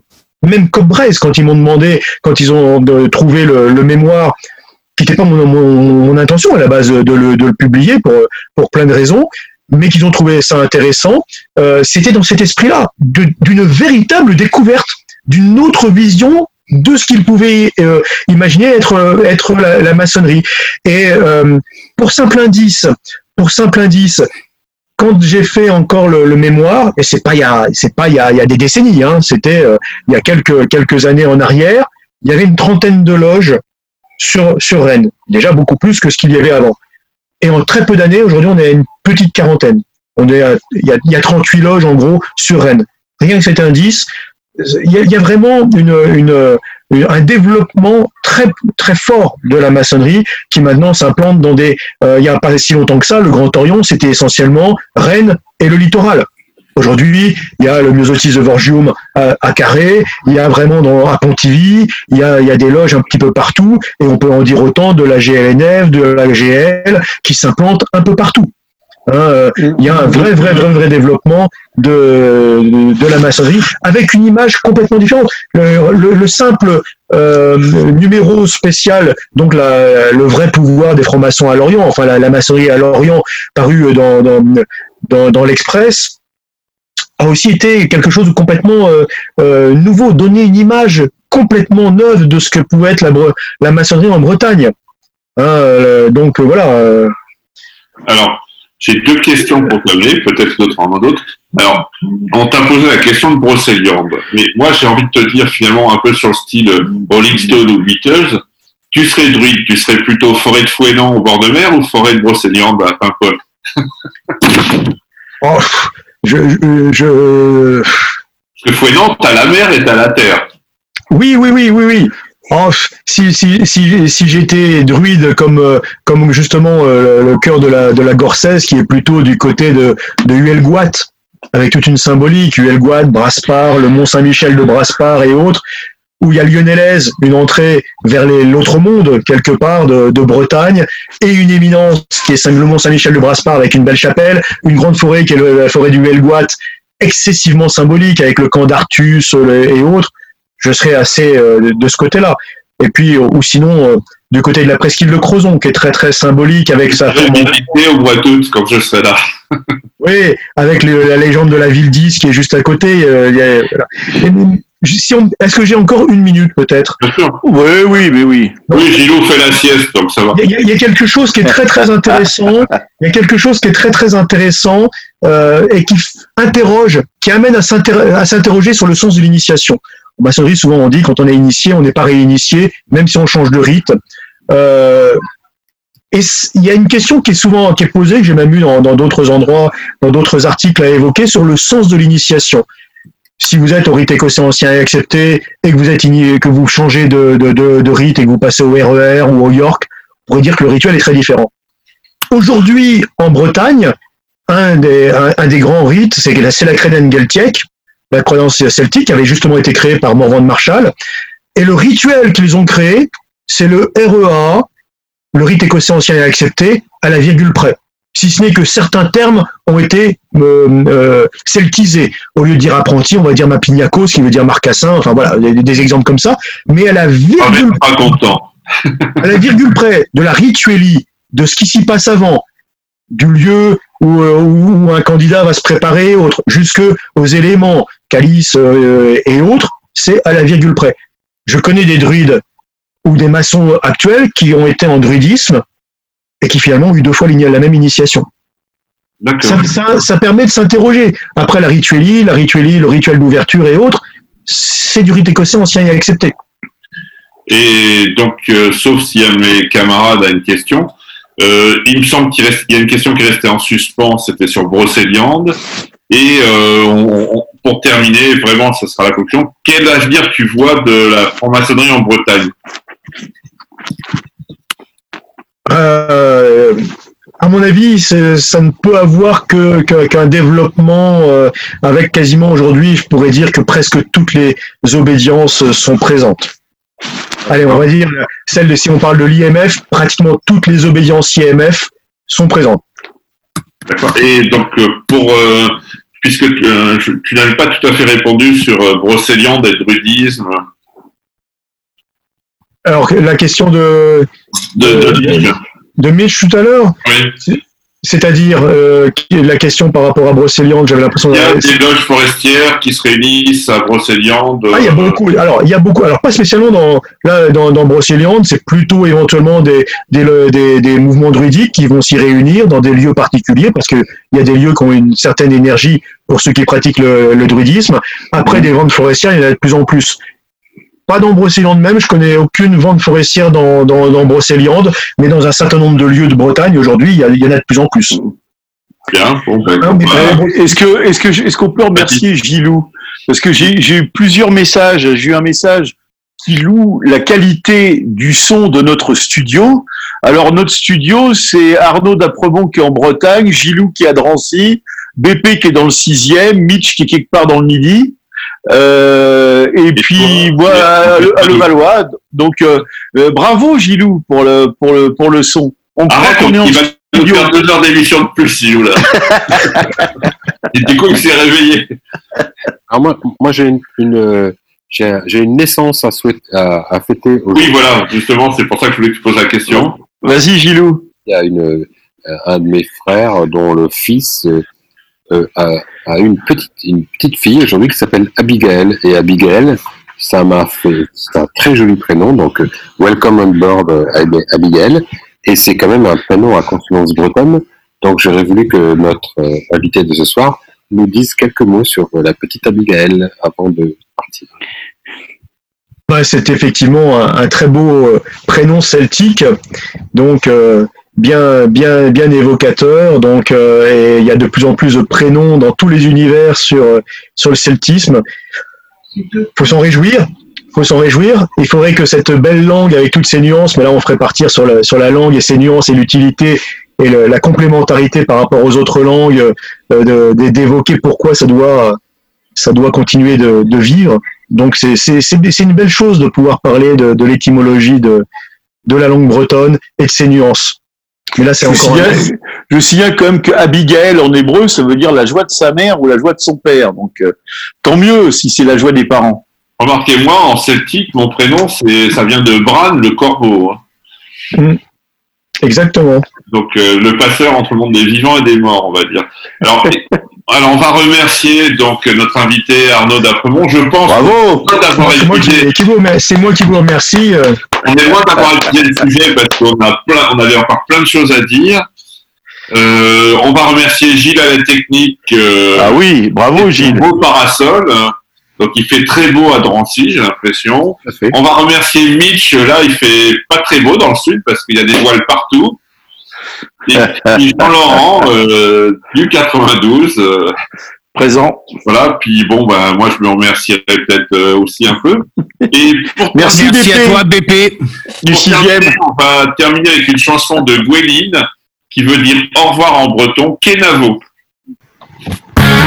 Deux colonnes à la une, des invités, de la musique, des francs-maçons, le tout sur Radio Delta.